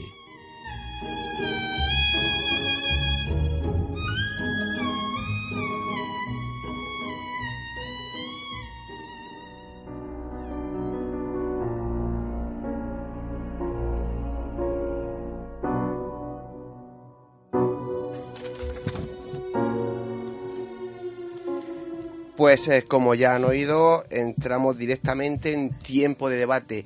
Y esta noche, muy concurrida la mesa de Nemesis Radio. Cuento algo así como siete u ocho con tertulio. Vamos a ver cómo terminamos. El debate de esta noche, la evidencia. ¿Un don o una forma de vida? Y al decir forma de vida, abrimos el espectro. No lo sé, José Antonio, tú dirás. Yo mira, yo tengo mi introducción, que es mi punto de vista, como siempre digo. Voy a presentar primero a los compañeros y luego eh, oímos introducción y a ver qué, quién es el que se atreve a, empezar este debate. Eh, buenas noches, eh, Nelia Candisa, bienvenida. Hello. Ana Taises, buenas noches. Hola, de nuevo. María José Ríos, buenas noches. Hola, encantada de estar aquí. Antonio, hoy te presento. Buenas noches. Porque te Encantado de que me presente. Buenas noches. José Ramón, buenas noches. Hola, buenas noches. Don Pepe Ben George, buenas noches. Pues buenas noches también. Y a ver si le suena la música de la introducción. Sí, porque te han dado un 10 gracias a mí, ¿eh? Qué malo, pero no lo diga. Antonio Hernández, buenas noches, bienvenido. Hola, de nuevo. Bueno, pues, pues, aquí estamos. Vamos a oír esa introducción. Eh, la música ya la he ya, bueno, ya, ya he dado la eh, puntualizado, es de nuestro compañero Pepe Benjón. Muchísimas gracias por la música. Juanma, cuando puedas, dime. No, que digo que quede claro que el texto es la opinión de José Antonio. Sí, sí, sí, es mi opinión en general. A partir de ella cada uno que diga lo que quiera. Eh, Juanma.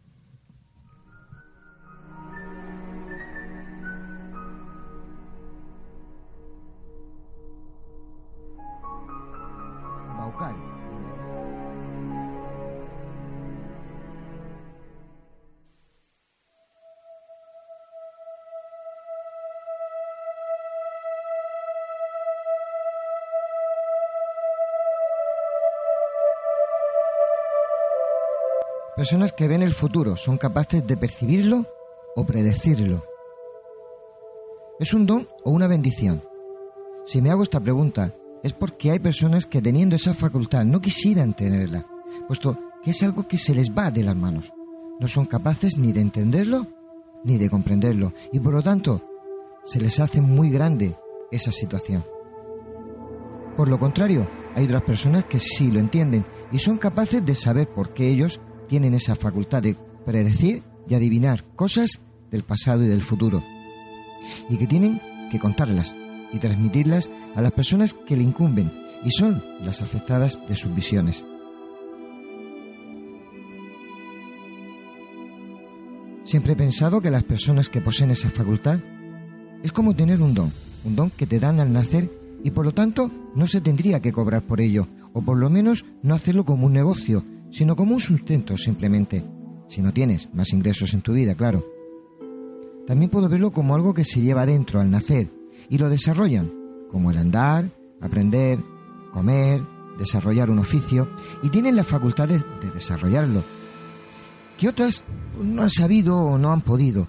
Por lo tanto, viéndolo así, ¿por qué no pueden cobrar como cualquier persona cobra por realizar un trabajo? Hay otros, por lo contrario, que opinan que ese don de clarividencia es cosa de Satanás, que es un arma y una herramienta para embaucar y engañar a los que la poseen y no es nada sano y solo hacen que te alejes de las enseñanzas del Mesías. Y muy importante, sin entrar en si todo lo dicho anteriormente es verdad o es una mentira de todos los que la practican. En esas cosas ya no me voy a meter. Para eso ya tenemos a nuestros contertulios, para que den su opinión y ustedes pueden sacar sus propias conclusiones después de oírlos a todos y cada uno de ellos. Solo me gustaría decirles que lleven mucho cuidado donde se dirigen y piden ayuda, que todo el monte no es orégano y no es oro todo lo que reluce. Así que lleven ustedes mucho cuidado.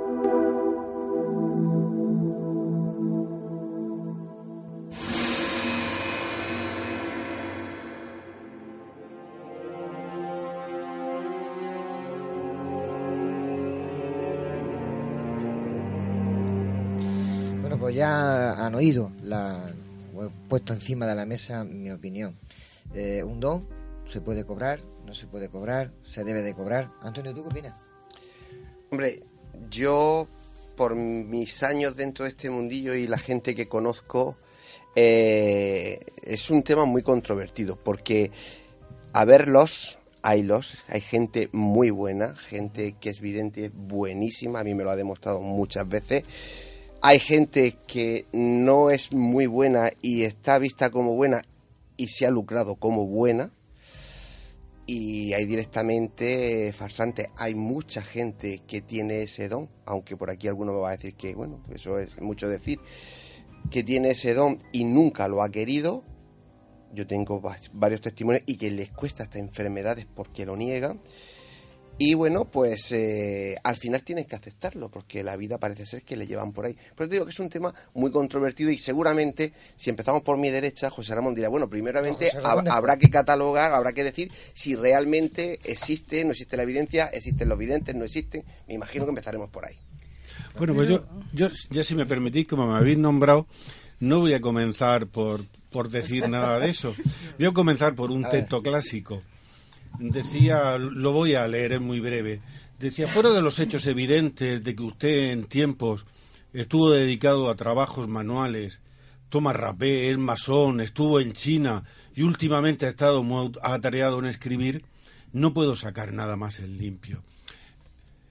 Este texto no es de ningún vidente, es de las aventuras de Sherlock Holmes, que como saben ustedes, era una persona extraordinariamente hábil, luego explicaba cómo, para, en el momento en el que se enfrentaba con su cliente, conseguir bastante información de las cosas que ocurrían. Qué bueno. Sí. Ana. Eh, bueno, yo creo que el, que el debate de hoy está muy claro con la introducción que has hecho tú, no sé si existen los videntes o no. Eh, dejando esto a un lado. un poquito más. Sí, dejando esto a un lado, vamos a ver, yo creo que, que esto que tú has dicho que es una bendición, es un don, es un, yo creo que es una cualidad, es un talento.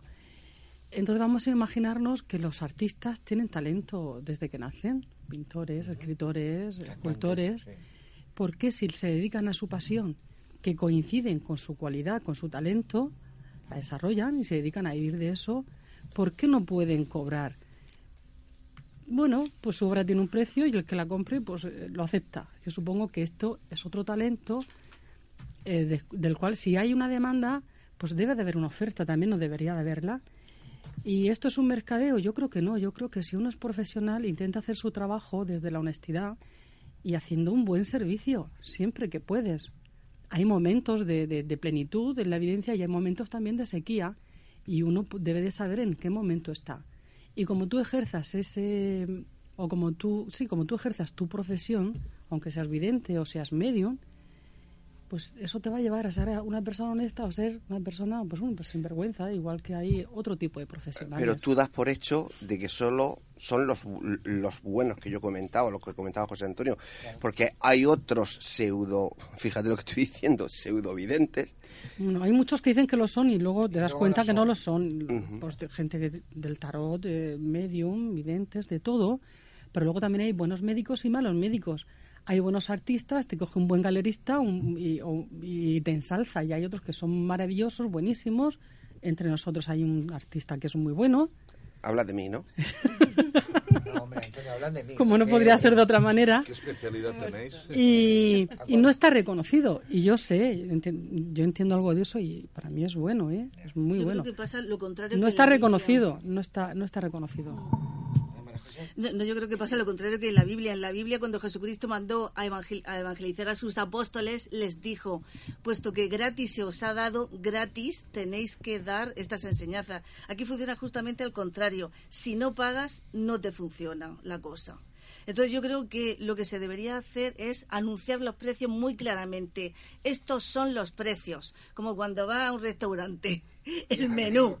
Y no de pronto, pues es que tiene un amarre grandísimo, em, increíble. Y respecto a lo de don, cualidad, talento, profecía, es que hay un montón de palabras ahí que sí, se mezcla. Yo mm, conozco, lo que yo conozco es la teoría de las inteligencias múltiples de mm, Howard Gardner, ¿no? ¿Verdad? El profesor este, el psicólogo de la Universidad de, de Harvard. Y, y, él habla de inteligencias múltiples. Yo creo que em, pues un adivino puede, puede tener la inteligencia lingüística, eh, cinestésica, interpersonal, intrapersonal mezcladas y, quizá Garner debería de haber añadido otra inteligencia más, de la adivinatoria, pero no se le ocurrió en, ese momento. Pepe. Pues yo respondiendo a María José, que cuando Jesús, entre comillas, se refería a lo que se da libre, ¿no? Se tiene que enseñar libre, no se refería a echar las cartas, porque en aquella época no se echaban las cartas. Sí que se echaban, pero vamos, De otra manera. que de otra manera. Es lo que se refería era la enseñanza. La evangeliz- evangelización. Era- Yo era- creo era que es otra eso, cosa. sí. Chicos, yo como opinión personal y, y por lo que conozco y por lo que siento, os diría un, un apunte. Y es que creo que estoy con mi compañera y creo que sí que está bien cobrar cuando uno tiene un don, igual que un pintor, que un artista, que un bailarín, que, que lo que sea. Pero sí que estaría muy bien tener como cierto sector de público que a lo mejor no se lo puede pagar o que no puede no puede contratar ese servicio de alguna manera, ya sea en lo que estamos hablando o sea de, cualquier otro otra terapia holística. Entonces, apadrinar un poco a esa gente que también necesita de nuestra ayuda y, que necesita ser escuchado y, que le demos algunas respuestas. Yo, para- contestándote a eso, te puedo decir que si es alguien, bueno, ahora que, que- que, bueno, estamos hablando de la transparencia también, si es alguien que de verdad que es consecuente con sus actos y es consecuencia con sus sentimientos, no hay ninguna consulta eh, de vidente que por problemas de dinero alguien se, puede, se quede sin atender. Eso te lo digo yo. Habría quizá de todas formas sería sería sería conveniente sería conveniente una seguridad social, un mecanismo o un turno de oficio como el que hay en el abogado. Deberían de estar dados Pues claro. de alta, puesto que es un trabajo remunerado. ¿Y a ti quién no te dice que están de, de alta? Sí. Claro que sí. Eso, no todos, no todos. Los buenos sí. Bueno, supongo que los que puedan pagarlo. Si hablamos todos, no se nos escucha. Hablará Antonio y después Nelia. Vamos a ver, yo me parece, eh, se le nombra de muchas maneras, hay mucha gente que tiene esta facultad, para mí es una facultad, es algo kármico, no es un regalo de nadie para nadie, eh, implica, como todo lo que viene del astral, o sea, de tipo espiritual, una gran responsabilidad. Primero, por lo que está diciendo Ana, hay que ser transparente, honesto con uno mismo. Entonces hay, y desgraciadamente hoy en día más todavía, personas que no se lo pueden permitir y yo he conocido casos en Cartagena, que no está muy lejos, verdaderamente tristes, de personas porque no han podido y los otros conscientes del problema se han hecho los suecos y han dicho, mira, lo siento, pero no tengo tiempo hoy, vuelve otro día. Y ha sido muy triste porque esas personas estaban enfermas y, y la supuesta vidente sí que les podía haber ayudado. Entonces hay gente para todo, Yo para te- todo. yo te que lo que decir diciendo, título- tú puedes Ah, hablar perdón. de tu caso particular, pero yo afortunadamente creo que la, la vida es la mejor universidad para aprender de todo y he visto y he conocido a muchísima gente de todo este mundo. Sí que gente magnífica, maravillosa. También hay que apuntar una cosa. Un vidente, por lo que está diciendo, si es eh, algo de por vida, no es algo de por vida porque el vidente no ve cuando quiere, sino cuando se lo permiten. Hay momentos puntuales en que ve perfectamente con los ojos del espíritu. Ojo, no necesita gafas ni ningún tipo especial de lentillas para poder ver lo que en ese momento le muestran claramente. Ahora, sí que conozco personas súper famosas y que tienen un caché bastante alto que han perdido esa, digamos, facultad porque si lo pensamos razonadamente, ningún ser de luz viene a sostener el negocio de ningún sinvergüenza. Pero tiene un estatus social que hay que mantener y entonces yo no veo, pero te cuento el cuento chino y si te lo crees y me pagas, pues magnífico. Me ha salido el negocio redondo. Está claro que esto es un mercado, también se ha convertido en un mercado. Pues desgraciadamente. Claro, pero yo te digo que a título personal, por lo menos cuando yo trabajo, nadie, absolutamente nadie, que- que tú- conmigo tú- personalmente, tú- claro, te digo por ti, pero que por razón de dinero nadie se ha quedado sin atender. Ahora, también te digo que una cosa es el trabajo que yo hago de terapia y la consulta y otra cosa es todo lo que tiene que ver con el espíritu, con los espíritus, con ese tipo de situaciones. Ya, es que los videntes pero esa es mi suelen decir. Pero esa es mi decisión. No, no, perdona, pero si yo decido no cobrar es asunto mío, pero si mi vecino decide cobrar por ello, yo lo aplaudo. ¿Por qué? Porque mira, te está atendiendo, te está atendiendo en una consulta con calefacción, con cuarto de baño, con agua caliente en un sitio en el que estás confortable. Con, Montoro por el medio. Claro, efectivamente. Tienes que pagar los impuestos. Mm, quiero decir que estamos en el, año en el que estamos. que yo respeto tu trabajo y me parece tu opinión. No, no, que yo no vivo de esto. Que yo no vivo de esto, es que yo tengo mi profesión. que es otra cosa diferente. ¿eh? Pero si alguien tiene alguna consulta llena y vive de esto. Es que una persona se apunta un fin de semana a un. No sé cómo llamarle. Sí, correcto. un cartoncito para que lo pongas en tu casa y ya consulta. Ya, ya eres que es el gran maestro, lo sé. sí, lo sé. Me ha pasado una cosa muy curiosa y es que eh, siempre en los festivales me gusta hacer una zona exclusivamente de oráculos y siempre me cuesta horrores porque como casi siempre trabajo con ayuntamientos, me cuesta horrores encontrar gente profesional eh, para esta zona de oráculo que esté dada de alta, porque para trabajar con el ayuntamiento todos tenemos que ser autónomos. Pues no encuentro, no encuentro. Muy fuerte. Eh, quería puntualizar una cosa que debería de haberlo dicho en primer lugar que yo distingo claramente entre buenos adivinos y malos adivinos. Eh, afortunadamente, desafortunadamente yo he tenido malas experiencias, ¿vale? Pero también conozco a Ana y tengo que decir que Ana es de, plena confianza y ojalá hubiera dado con ella antes y he oído hablar muy bien de Nelia. Ana, las invitaciones. Eh, eso para empezar, que cuando yo hable, cuando yo hable esta noche, me referiré siempre a los malos, con las malas experiencias que yo he tenido. Yo no me voy a sentir por aludida, o sea, no voy a hablar por aludida, ¿eh? O sea, vamos a hablar libre. Yo te conozco y, nada más que oírte. Pero quiero que os sintáis libres todos. y segunda cosa que quería decir. María A mí no me comentes, ¿eh? Si la buena es ella, el resto a mí no me...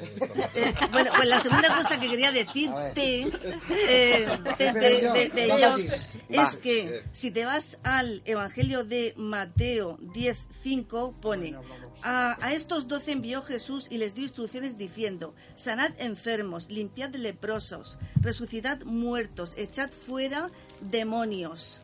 ¿Y quién tiene los demonios? Pues las adivinas, por ejemplo, si te vas a Hechos de los Apóstoles en 16, 16, eh, te encuentras con que Pablo eh, iba a la sinagoga y mm, pues se encontraba a la joven esclava que le decía, eh, estos hombres son siervos del Dios Altísimo, quienes nos anuncian el camino de salvación. Y ya un día se cansó Pablo de escuchar a esta joven esclava y, dijo, mm, en nombre de Jesucristo te mando espíritu demoníaco que salgas del cuerpo de esta chica. E inmediatamente salió de ese cuerpo. Es decir, que eh, Pablo no reprendió a la chica, sino al espíritu endemoniado que tenía dentro. Eh, ¿Y qué pasó? Que eh, viendo los amos de esta chica que había salido el espíritu y que se le acabó la ganancia, entonces prendieron a Pablo y a Silas. Toma. Vamos a ver. Toma ya. Primero José Ramón y después. Vale, vale, vale. Sí. yo, yo, he estado oyendo, fuera de, la última intervención que ha sido muy interesante de María José, que antes hemos estado hablando pues, pues del problema severo de los pobres que se encuentran mm, cautivos, que no pueden disipar sus dudas sobre lo que va a ser de su futuro, de su enfermedad, de si su marido les es fiel o no, los problemas que eso representa. La cuestión es, ¿realmente podríamos disipar esas dudas? ¿Realmente le podemos decir a esa señora o a ese señor qué es lo que va a ser de él? ¿Realmente sabemos qué cosas son las que van a pasar? O sea, estamos dando esta noche, eh, por supuesto, el que hay una capacidad para hacerlo. Claro, uno puede dar, por supuesto, lo que quiera, pero yo no sé os lo digo sinceramente, de dónde sale. Entiendo, entiendo que cada uno bien el que, el que piensa que tiene ese don, es legítimo el que diga yo lo tengo.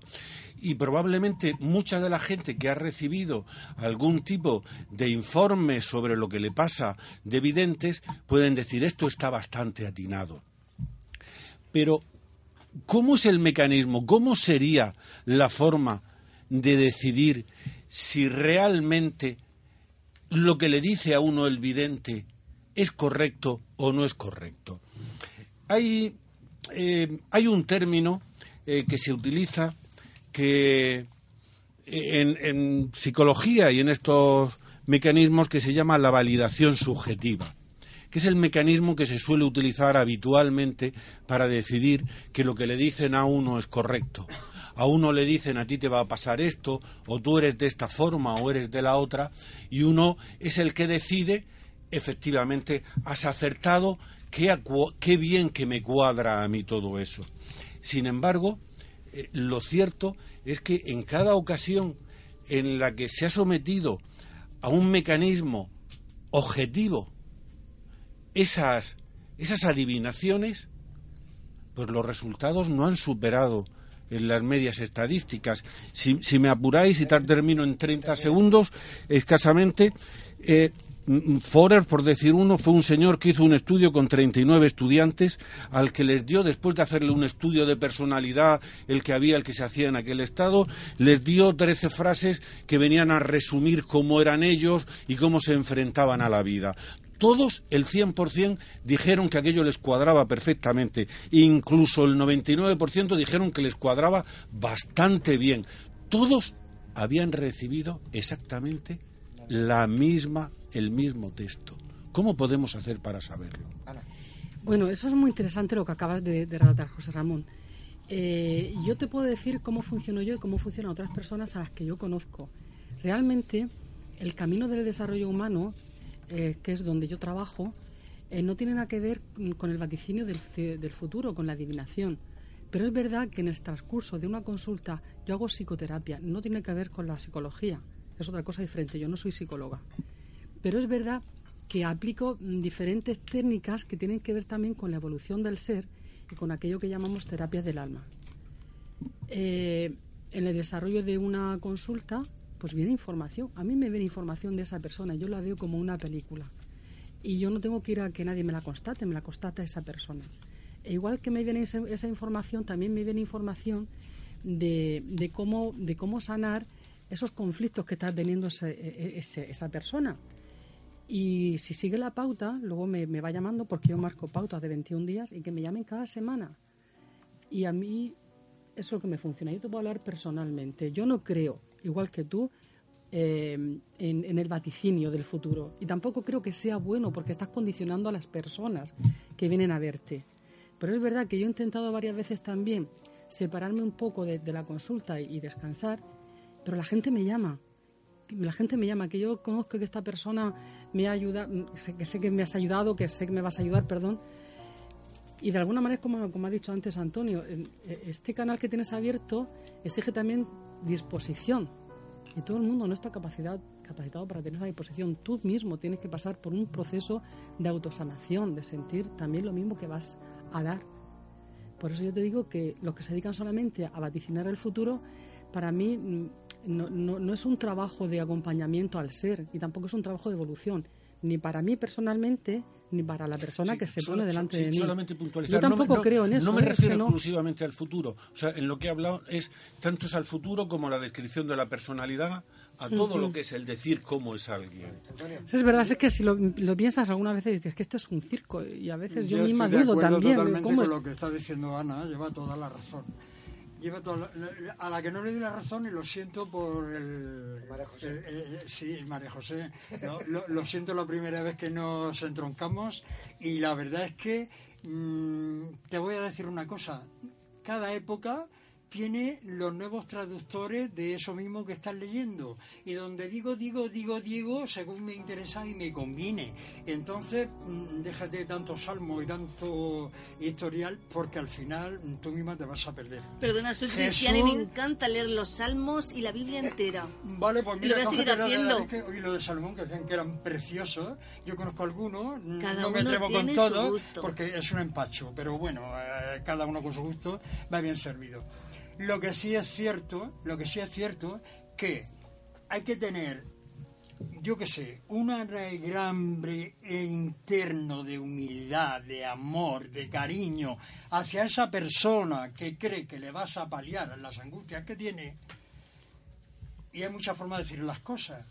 Porque si, lejos de ayudarle, vas a terminarla de hundir con ese supuesto futuro, más vale que te muerdas la lengua y haces una obra de caridad. Yo pienso de esa manera. Es muy triste, después de la situación que pueden estar pasando, pues que le vengas a amargar la historia todavía. Mm, Por eso hay que, tener, mm, no sé, es que no sé qué palabra utilizar, pero sí una conciencia muy limpia, muy transparente, como decía Sana. Es que, lejos de ayudar, eh, estás destrozando a la persona con tu opinión. ¿Por qué? Se rige la ignorancia de la persona que se acerca a la persona que piensa que le puede ayudar. Y esa persona, si no tiene la idea muy clara, pues lejos de ayudarle. Vamos a ver. Hay que pensar que estas personas cuando acuden a un, a un sitio, a un lugar de estos, eh, carecen de tres partes muy fundamentales. fundamentales. Falta de espíritu, falta psicológica, falta monetaria, que les llevan a un, eh, digamos, un entroncamiento o un enrollamiento que no saben por dónde salir. Porque la persona que está sana no acude. Igual que yo estoy sano, yo no voy al médico. Yo cuando voy al médico, el médico ya sabe que a mí me está pasando algo. Y psicológicamente, por la experiencia de la vida, va a deducir lo que a mí me está pasando físicamente. Pero si lo pasamos a la espiritualidad, dirá, como no me fío, te voy a hacer una, una analítica. Y entonces ya el médico está jugando con un físico, una analítica y unos conocimientos de nueve años de carrera. Antes ha dicho Antonio de que esta gente, pues en un fin de semana entra y no sabe ni lo que es la analítica, eh, no sabe ni que está jugando, como ha dicho Antonio, con un sentimiento muy profundo y posiblemente a lo mejor lo mate. Entonces hay que ir con mucho cuidado dónde vas, cómo vas y con qué religión estás.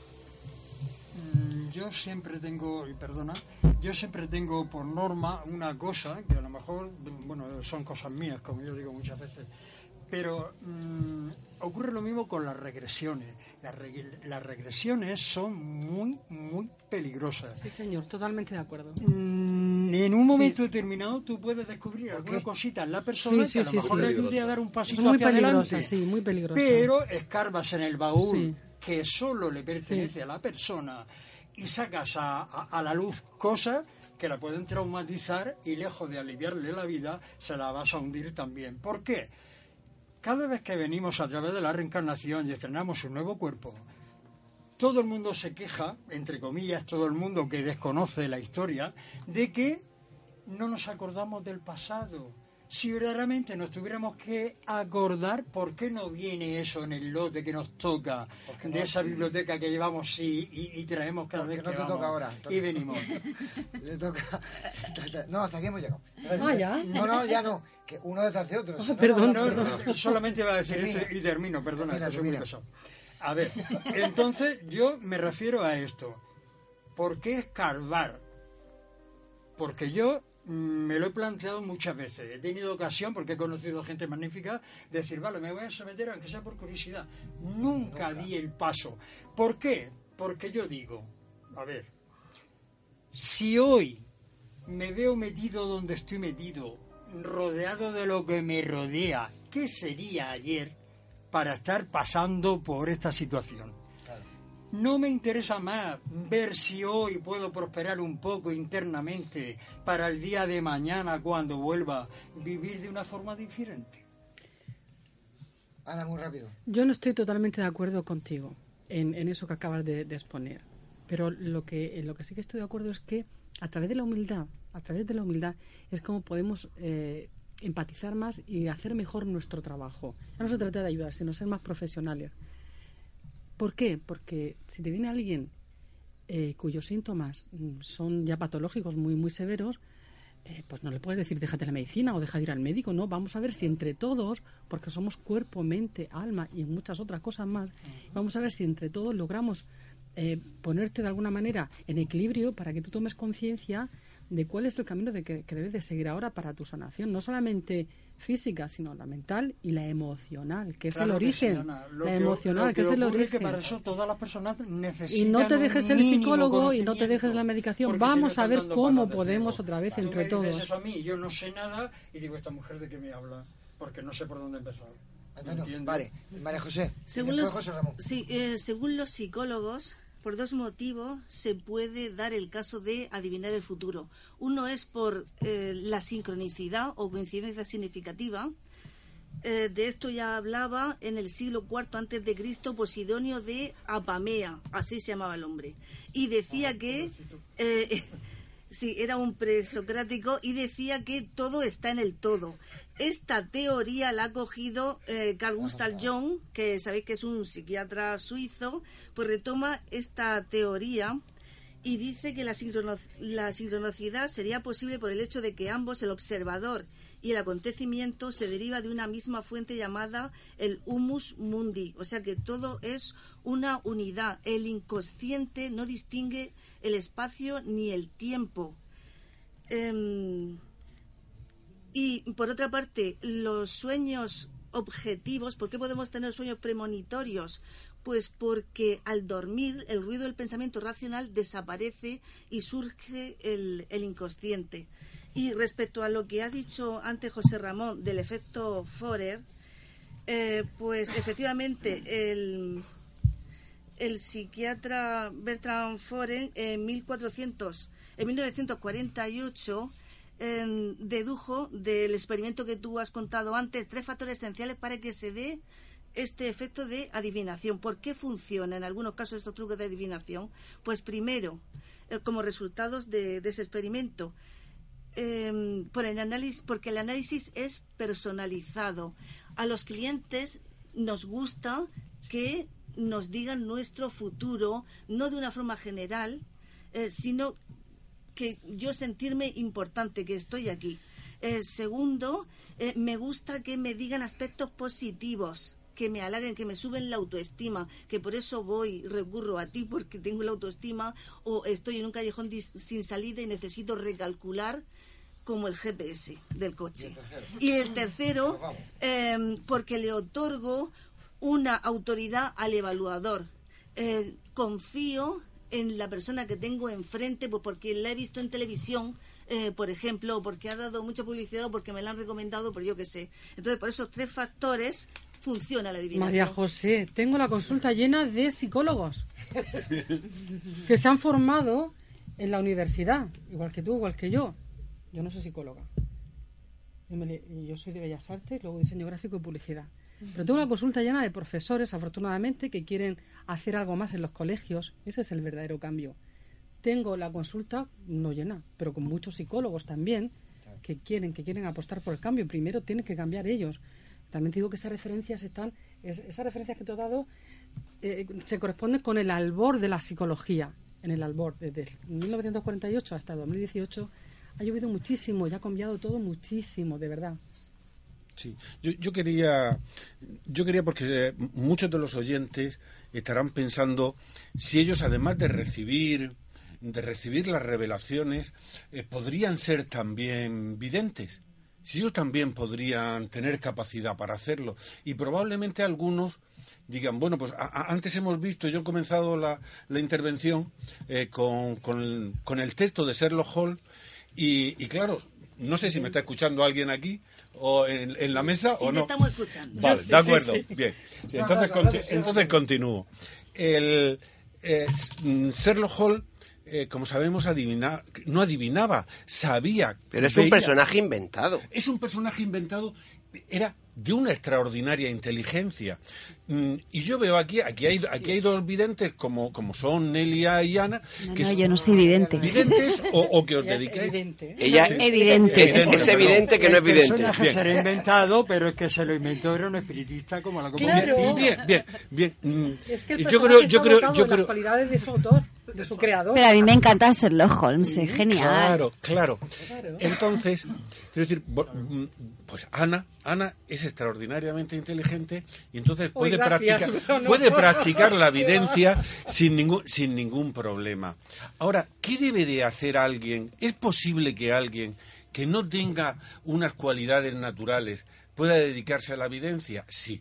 Y yo le diría, hay una técnica. En inglés se llama el call reading, la lectura en frío, traducida literalmente, que es la forma, el mecanismo de cuando llegue un cliente eh, ir consiguiendo información de una parte a través de pequeños detalles, Sí, eh, del vestido, sí. de cómo se hace. Pero eso es complicado, a veces. Eh, Sí, claro, por eso, por Es eso, eso hay que complicado, eso hay que eso hay que trabajarlo. Pero ¿cómo va a trabajar si yo voy la primera vez a un sitio que no me conocen de nada y adivinan lo, lo que estoy preguntando? Claro, cla- adivina. ¿Cómo, cómo llamas cómo a eso? adivina- adi- no adivinan lo que estás pregu- lo que estás preguntando. No. No. Pueden ir hablando contigo y tú pu- y tú y tú puedes y tú puedes ir dándole un montón de información porque tú estás deseoso de dar información. O Quiero decir, 50%, o nadie- 50%. Nadie nadie Pero no nadie estamos va nadie va nadie va nadie va a un partamos de que nadie va a un vidente. Sí, está eh, bien. Porque está bien. Siempre tiene algún problema, como tú Claro, decías. claro, Con lo claro. cual, lo que habrá, la primera será decir cuál es el problema. Vamos a determinar Pero cuál va- es su pero va- problema. Pero vamos a ver, eso es como el del chiste. Llaman a la puerta y dicen, ¿quién es? Dice, pues vaya, un puñeto de bien, ¿no? A ver, Nelia, Nelia, le toco, habla.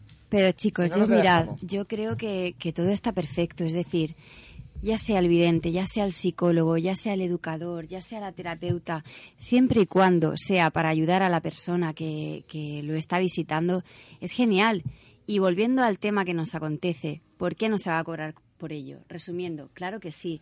Todo lo que sea para ayudar y que sea con conciencia, que sea con el corazón, pues claro que sí, bienvenido sea.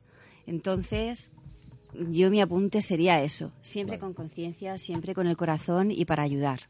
Pero todo está perfecto, videncia y, Y psicología además de todo. Una cosa, cuando tú vienes a mi consulta, o yo a la tuya o la de Ana, Mm. es por un motivo determinado. Siempre, siempre, claro, que sí.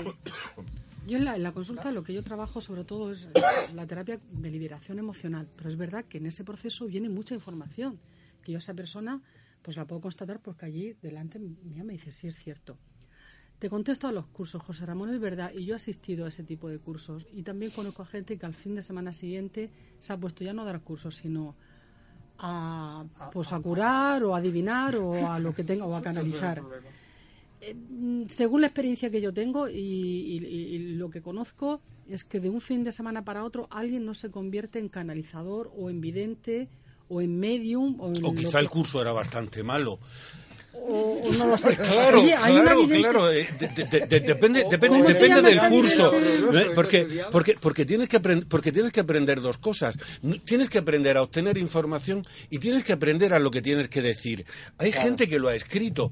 Por ejemplo, hay, hay mm, adivinos, por decirlo de alguna forma, hay videntes que son tan torpes que llegan y hacen predicciones concretas huir, o sea, cualquiera, yo le digo a cualquier oyente que quiera ser vidente, no hagas nunca predicciones concretas, haz siempre predicciones genéricas. Cuanto más amplio, cuanto más ambiguo, mucha más ¿Pero por probabilidad de no éxito pillen, y ¿no? mucha más probabilidad sí de que aquel que lo recibe no. En según los estudios, aquellos en cua- lo- los videntes que han hecho predicciones eh, concretas han sido puntuados siempre mucho peor que aquellos que han hecho predicciones genéricas que uno diría, pues este señor no ha dicho nada, pero sin embargo la gente los ha puntuado mejor, ha dicho, es verdad, este atina mucho mejor que yo. ¿Por qué? ¿Por qué nos pasa esto? Bueno, pues son presa de los egos Mirad, y ya está. mirad, os voy a contar un, un caso que pasó en San Javier en el año, en el año 80, 80, 87, 86, 87. Eh, un afamado vidente no más de metro treinta de altura, con eso ya lo he dicho todo. ¿Mujer? Un afamado, Ah. no una afamada. Perdón. Entonces, pues bueno, pues la ansiedad de, de muchas cosas, esta, esta, esta mujer pues le llevó a preguntar qué es lo que le iba a pasar a su hija cuando ella falleciese. Y este evidente con las cartas en la mano y el tarot le decía que no se preocupara porque su hija eh, se iba a casar. Es con una persona que la iba a querer mucho y con una persona que la iba a hacer feliz toda la vida. Y ella, pues, en su estado de- de pueblo y tal, de allí de la huerta y tal, decía, pero mire, mire usted bien, mire, no vaya a equivocarse. Le echaba las cartas y le decía que sí, que su hija él le iba a ser un pretendiente muy rico, que la iba a querer y que iba a ser feliz, que estuviese tranquila. Mire, mire usted bien, escarbe, escarbe las cartas. Mire usted bien, que mire usted bien. Y ya pues eh, ya el otro día mosqueado le dijo, pero ¿qué, ¿por qué quería que escarbase tanto las cartas y las cartas le estaban diciendo? Dice, es que mi niña es tetrapléjica y la tengo en la cama desde que nació. Madre y mía. entonces, claro, y entonces, claro, yo, ante esa respuesta de, de que se iba a casar con uno, un señor que eh, la iba a querer mucho, con mucho Sí, dinero, sí. que ella se podía dormir tranquila, decía, pues, Carlos, está usted bien. Entonces, con este ejemplo, y además en aquella época, y hoy en día menos, en aquella época era un afamado vidente de la Jet Set. Ya, ya. pero de la Jet Set y con mucha televisión y mucha publicidad Mucha por cosa. el medio. Y era un señor que, según eso, levitaba. La cuna levitaba. Bueno, Bueno, también he de decir que en todas las profesiones somos humanos y todos nos equivocamos. Y tú sabes que en los hospitales los médicos se equivocan mucho, Pero en los hospitales hay, digamos... que, que están, están titulados y como están No, no, titulados no, se pueden eh, equivocar. No, no, hay un conocimiento. Puede fallar el organismo. La química puede tener... Y puede fallar el ser humano. Sí, el sí, cirujano pero- que te opera pero- puede pero fallar claro, y ha fallado. Claro, pero, claro, pero lo que no... de- si, si a la hora de hacer las videncias, en general, en los test que se han hecho controlados, fallan más de la mitad... Pero eran videntes los que se sometían a pruebas. Eran Sí, sí, sí, videntes. pues, videntes, en de- gran reputados reputación. en general, algunos, en muchos de los estudios, incluso Eso, enviados ojalá, por las, ojalá. asocia- Se pondría por, la- por las por las asociaciones, por las asocia- asociaciones correspondientes. Y hay muchos estudios. No hay, sin embargo, estudios que digan esto ha funcionado. Y sí hay muchos que dicen no funciona, no se llega a la media. Deberían de, debería de haber, deberían de haber acertado en, en tres casos y han acertado en dos, en uno. eh, un minutico, María José. Sí, efectivamente. Eh, sigo con lo que estás hablando, eh, José Ramón. Eh, pues en la Universidad de Londres, en 2012, hizo una prueba a dos videntes británicas, a Kim Wheaton y a Patricia Put. Eh, bueno, pues eh, las puso frente a cinco chicas y, ten- y con una pantalla delante para que no hubiera contacto visual. Y entonces tenían que adivinar cómo era la chica que había al otro lado. Bueno, por lo menos dieron una pista que era una chica. Y resulta que luego le enseñaron a las chicas las descripciones que hicieron. Bueno, pues solamente cada vidente eh, acertó una. Con lo cual, em, eh, solo fueron capaces de acertar una descripción, un Y resultado por- totalmente y por azar- casualidad. Por azar deberían haber Resultado acertado más. azar. Pero una quinta parte Yo quiero bien. decir algo muy, muy importante. habla, si Perdona, no no, habla después de. Si no habla al micro no se escucha. Yo quiero recordar que entre, no sé, yo lo voy a decir lo que a mí me ha sucedido, mi experiencia, y a lo mejor entre todos podemos mm, saber por qué.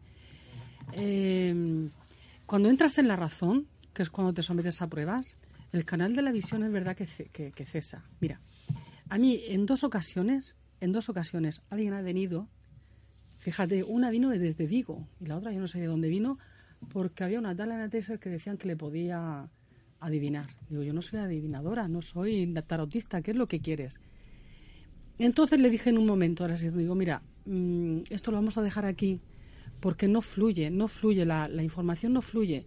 Siento que las preguntas que me estás haciendo no me las estás haciendo o tú no has venido aquí con una creencia profunda desde tu ser, de lo, de lo más profundo de tu ser, con una necesidad concreta.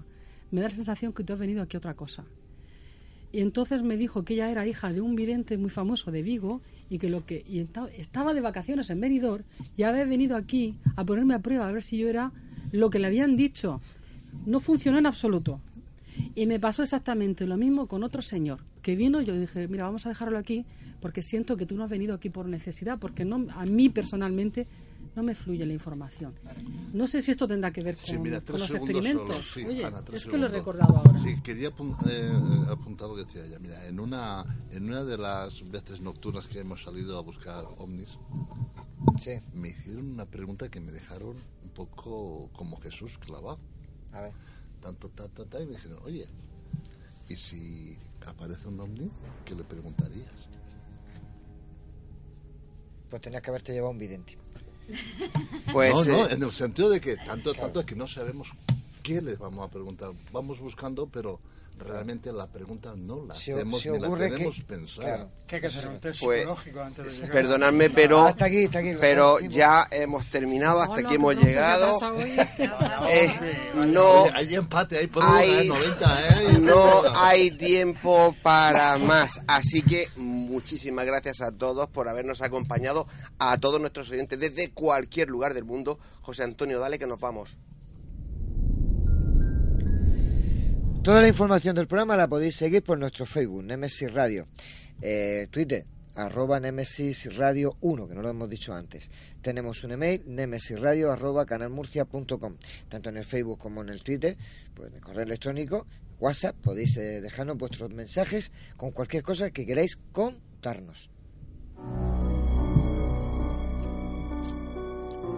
Y recuerden, Nemesis Radio todos los jueves a partir de las 22 horas y los domingos a partir de las 21 horas en Radio Inter 96.8 de la FM y en Radio Inter Economía 90.7 de la FM en toda la región de Murcia. Ya saben, por internet a través de la web www.lainter968.es.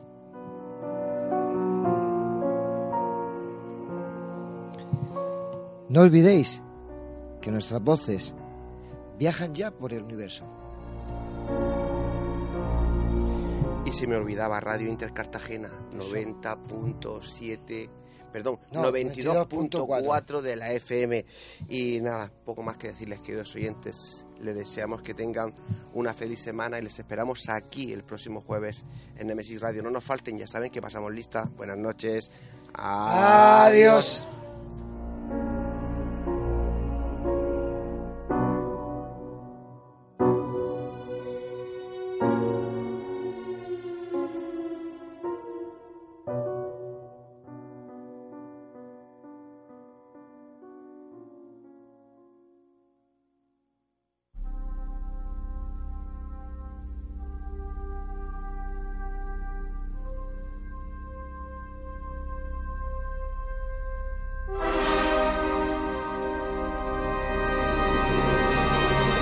¿Estamos solos en el universo?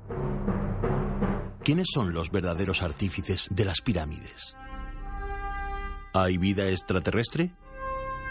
De ser así, ¿es posible que ya estén entre nosotros? Psicofonías. Ouija, ¿nos hablan los muertos? Némesis Radio. Viajando a lo desconocido sobrepasando el horizonte de la conciencia. Némesis Radio, programa dirigido y presentado por Antonio Pérez y José Antonio Martínez. Todos los jueves a las 10 de la noche y los domingos a las 9 en Radio Inter y Radio Intereconomía, región de Murcia. Némesis Radio.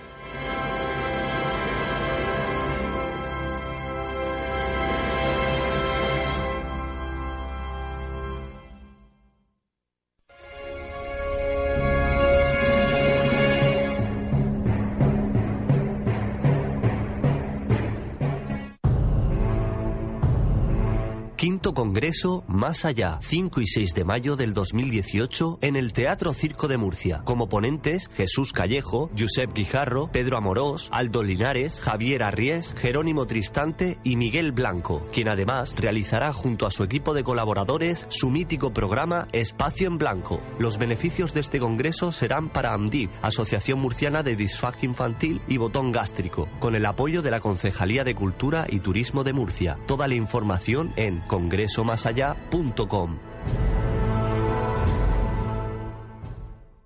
Llega Plastic Murcia, la academia oficial de DJs que hará de ti un DJ profesional. Plastic Murcia, la única academia de DJs con el certificado de reconocimiento técnico oficial de Pioneer DJ. Dale al play de lo que más te gusta. Más info en plasticmurcia.com. No hagas de DJ y sé un DJ. Te proponemos el plan perfecto para esta noche. Una cena en restaurante Llaveo donde disfrutar de su cocina tradicional pero innovadora. Y para continuar la velada con tus copas, Café Lounge Kaizen. La combinación perfecta la tienes en restaurante Llaveo y Café Lounge Kaizen. Llaveo en Plaza del Casino y Kaizen en Calle Mayor 30, La Alberca. Te esperamos.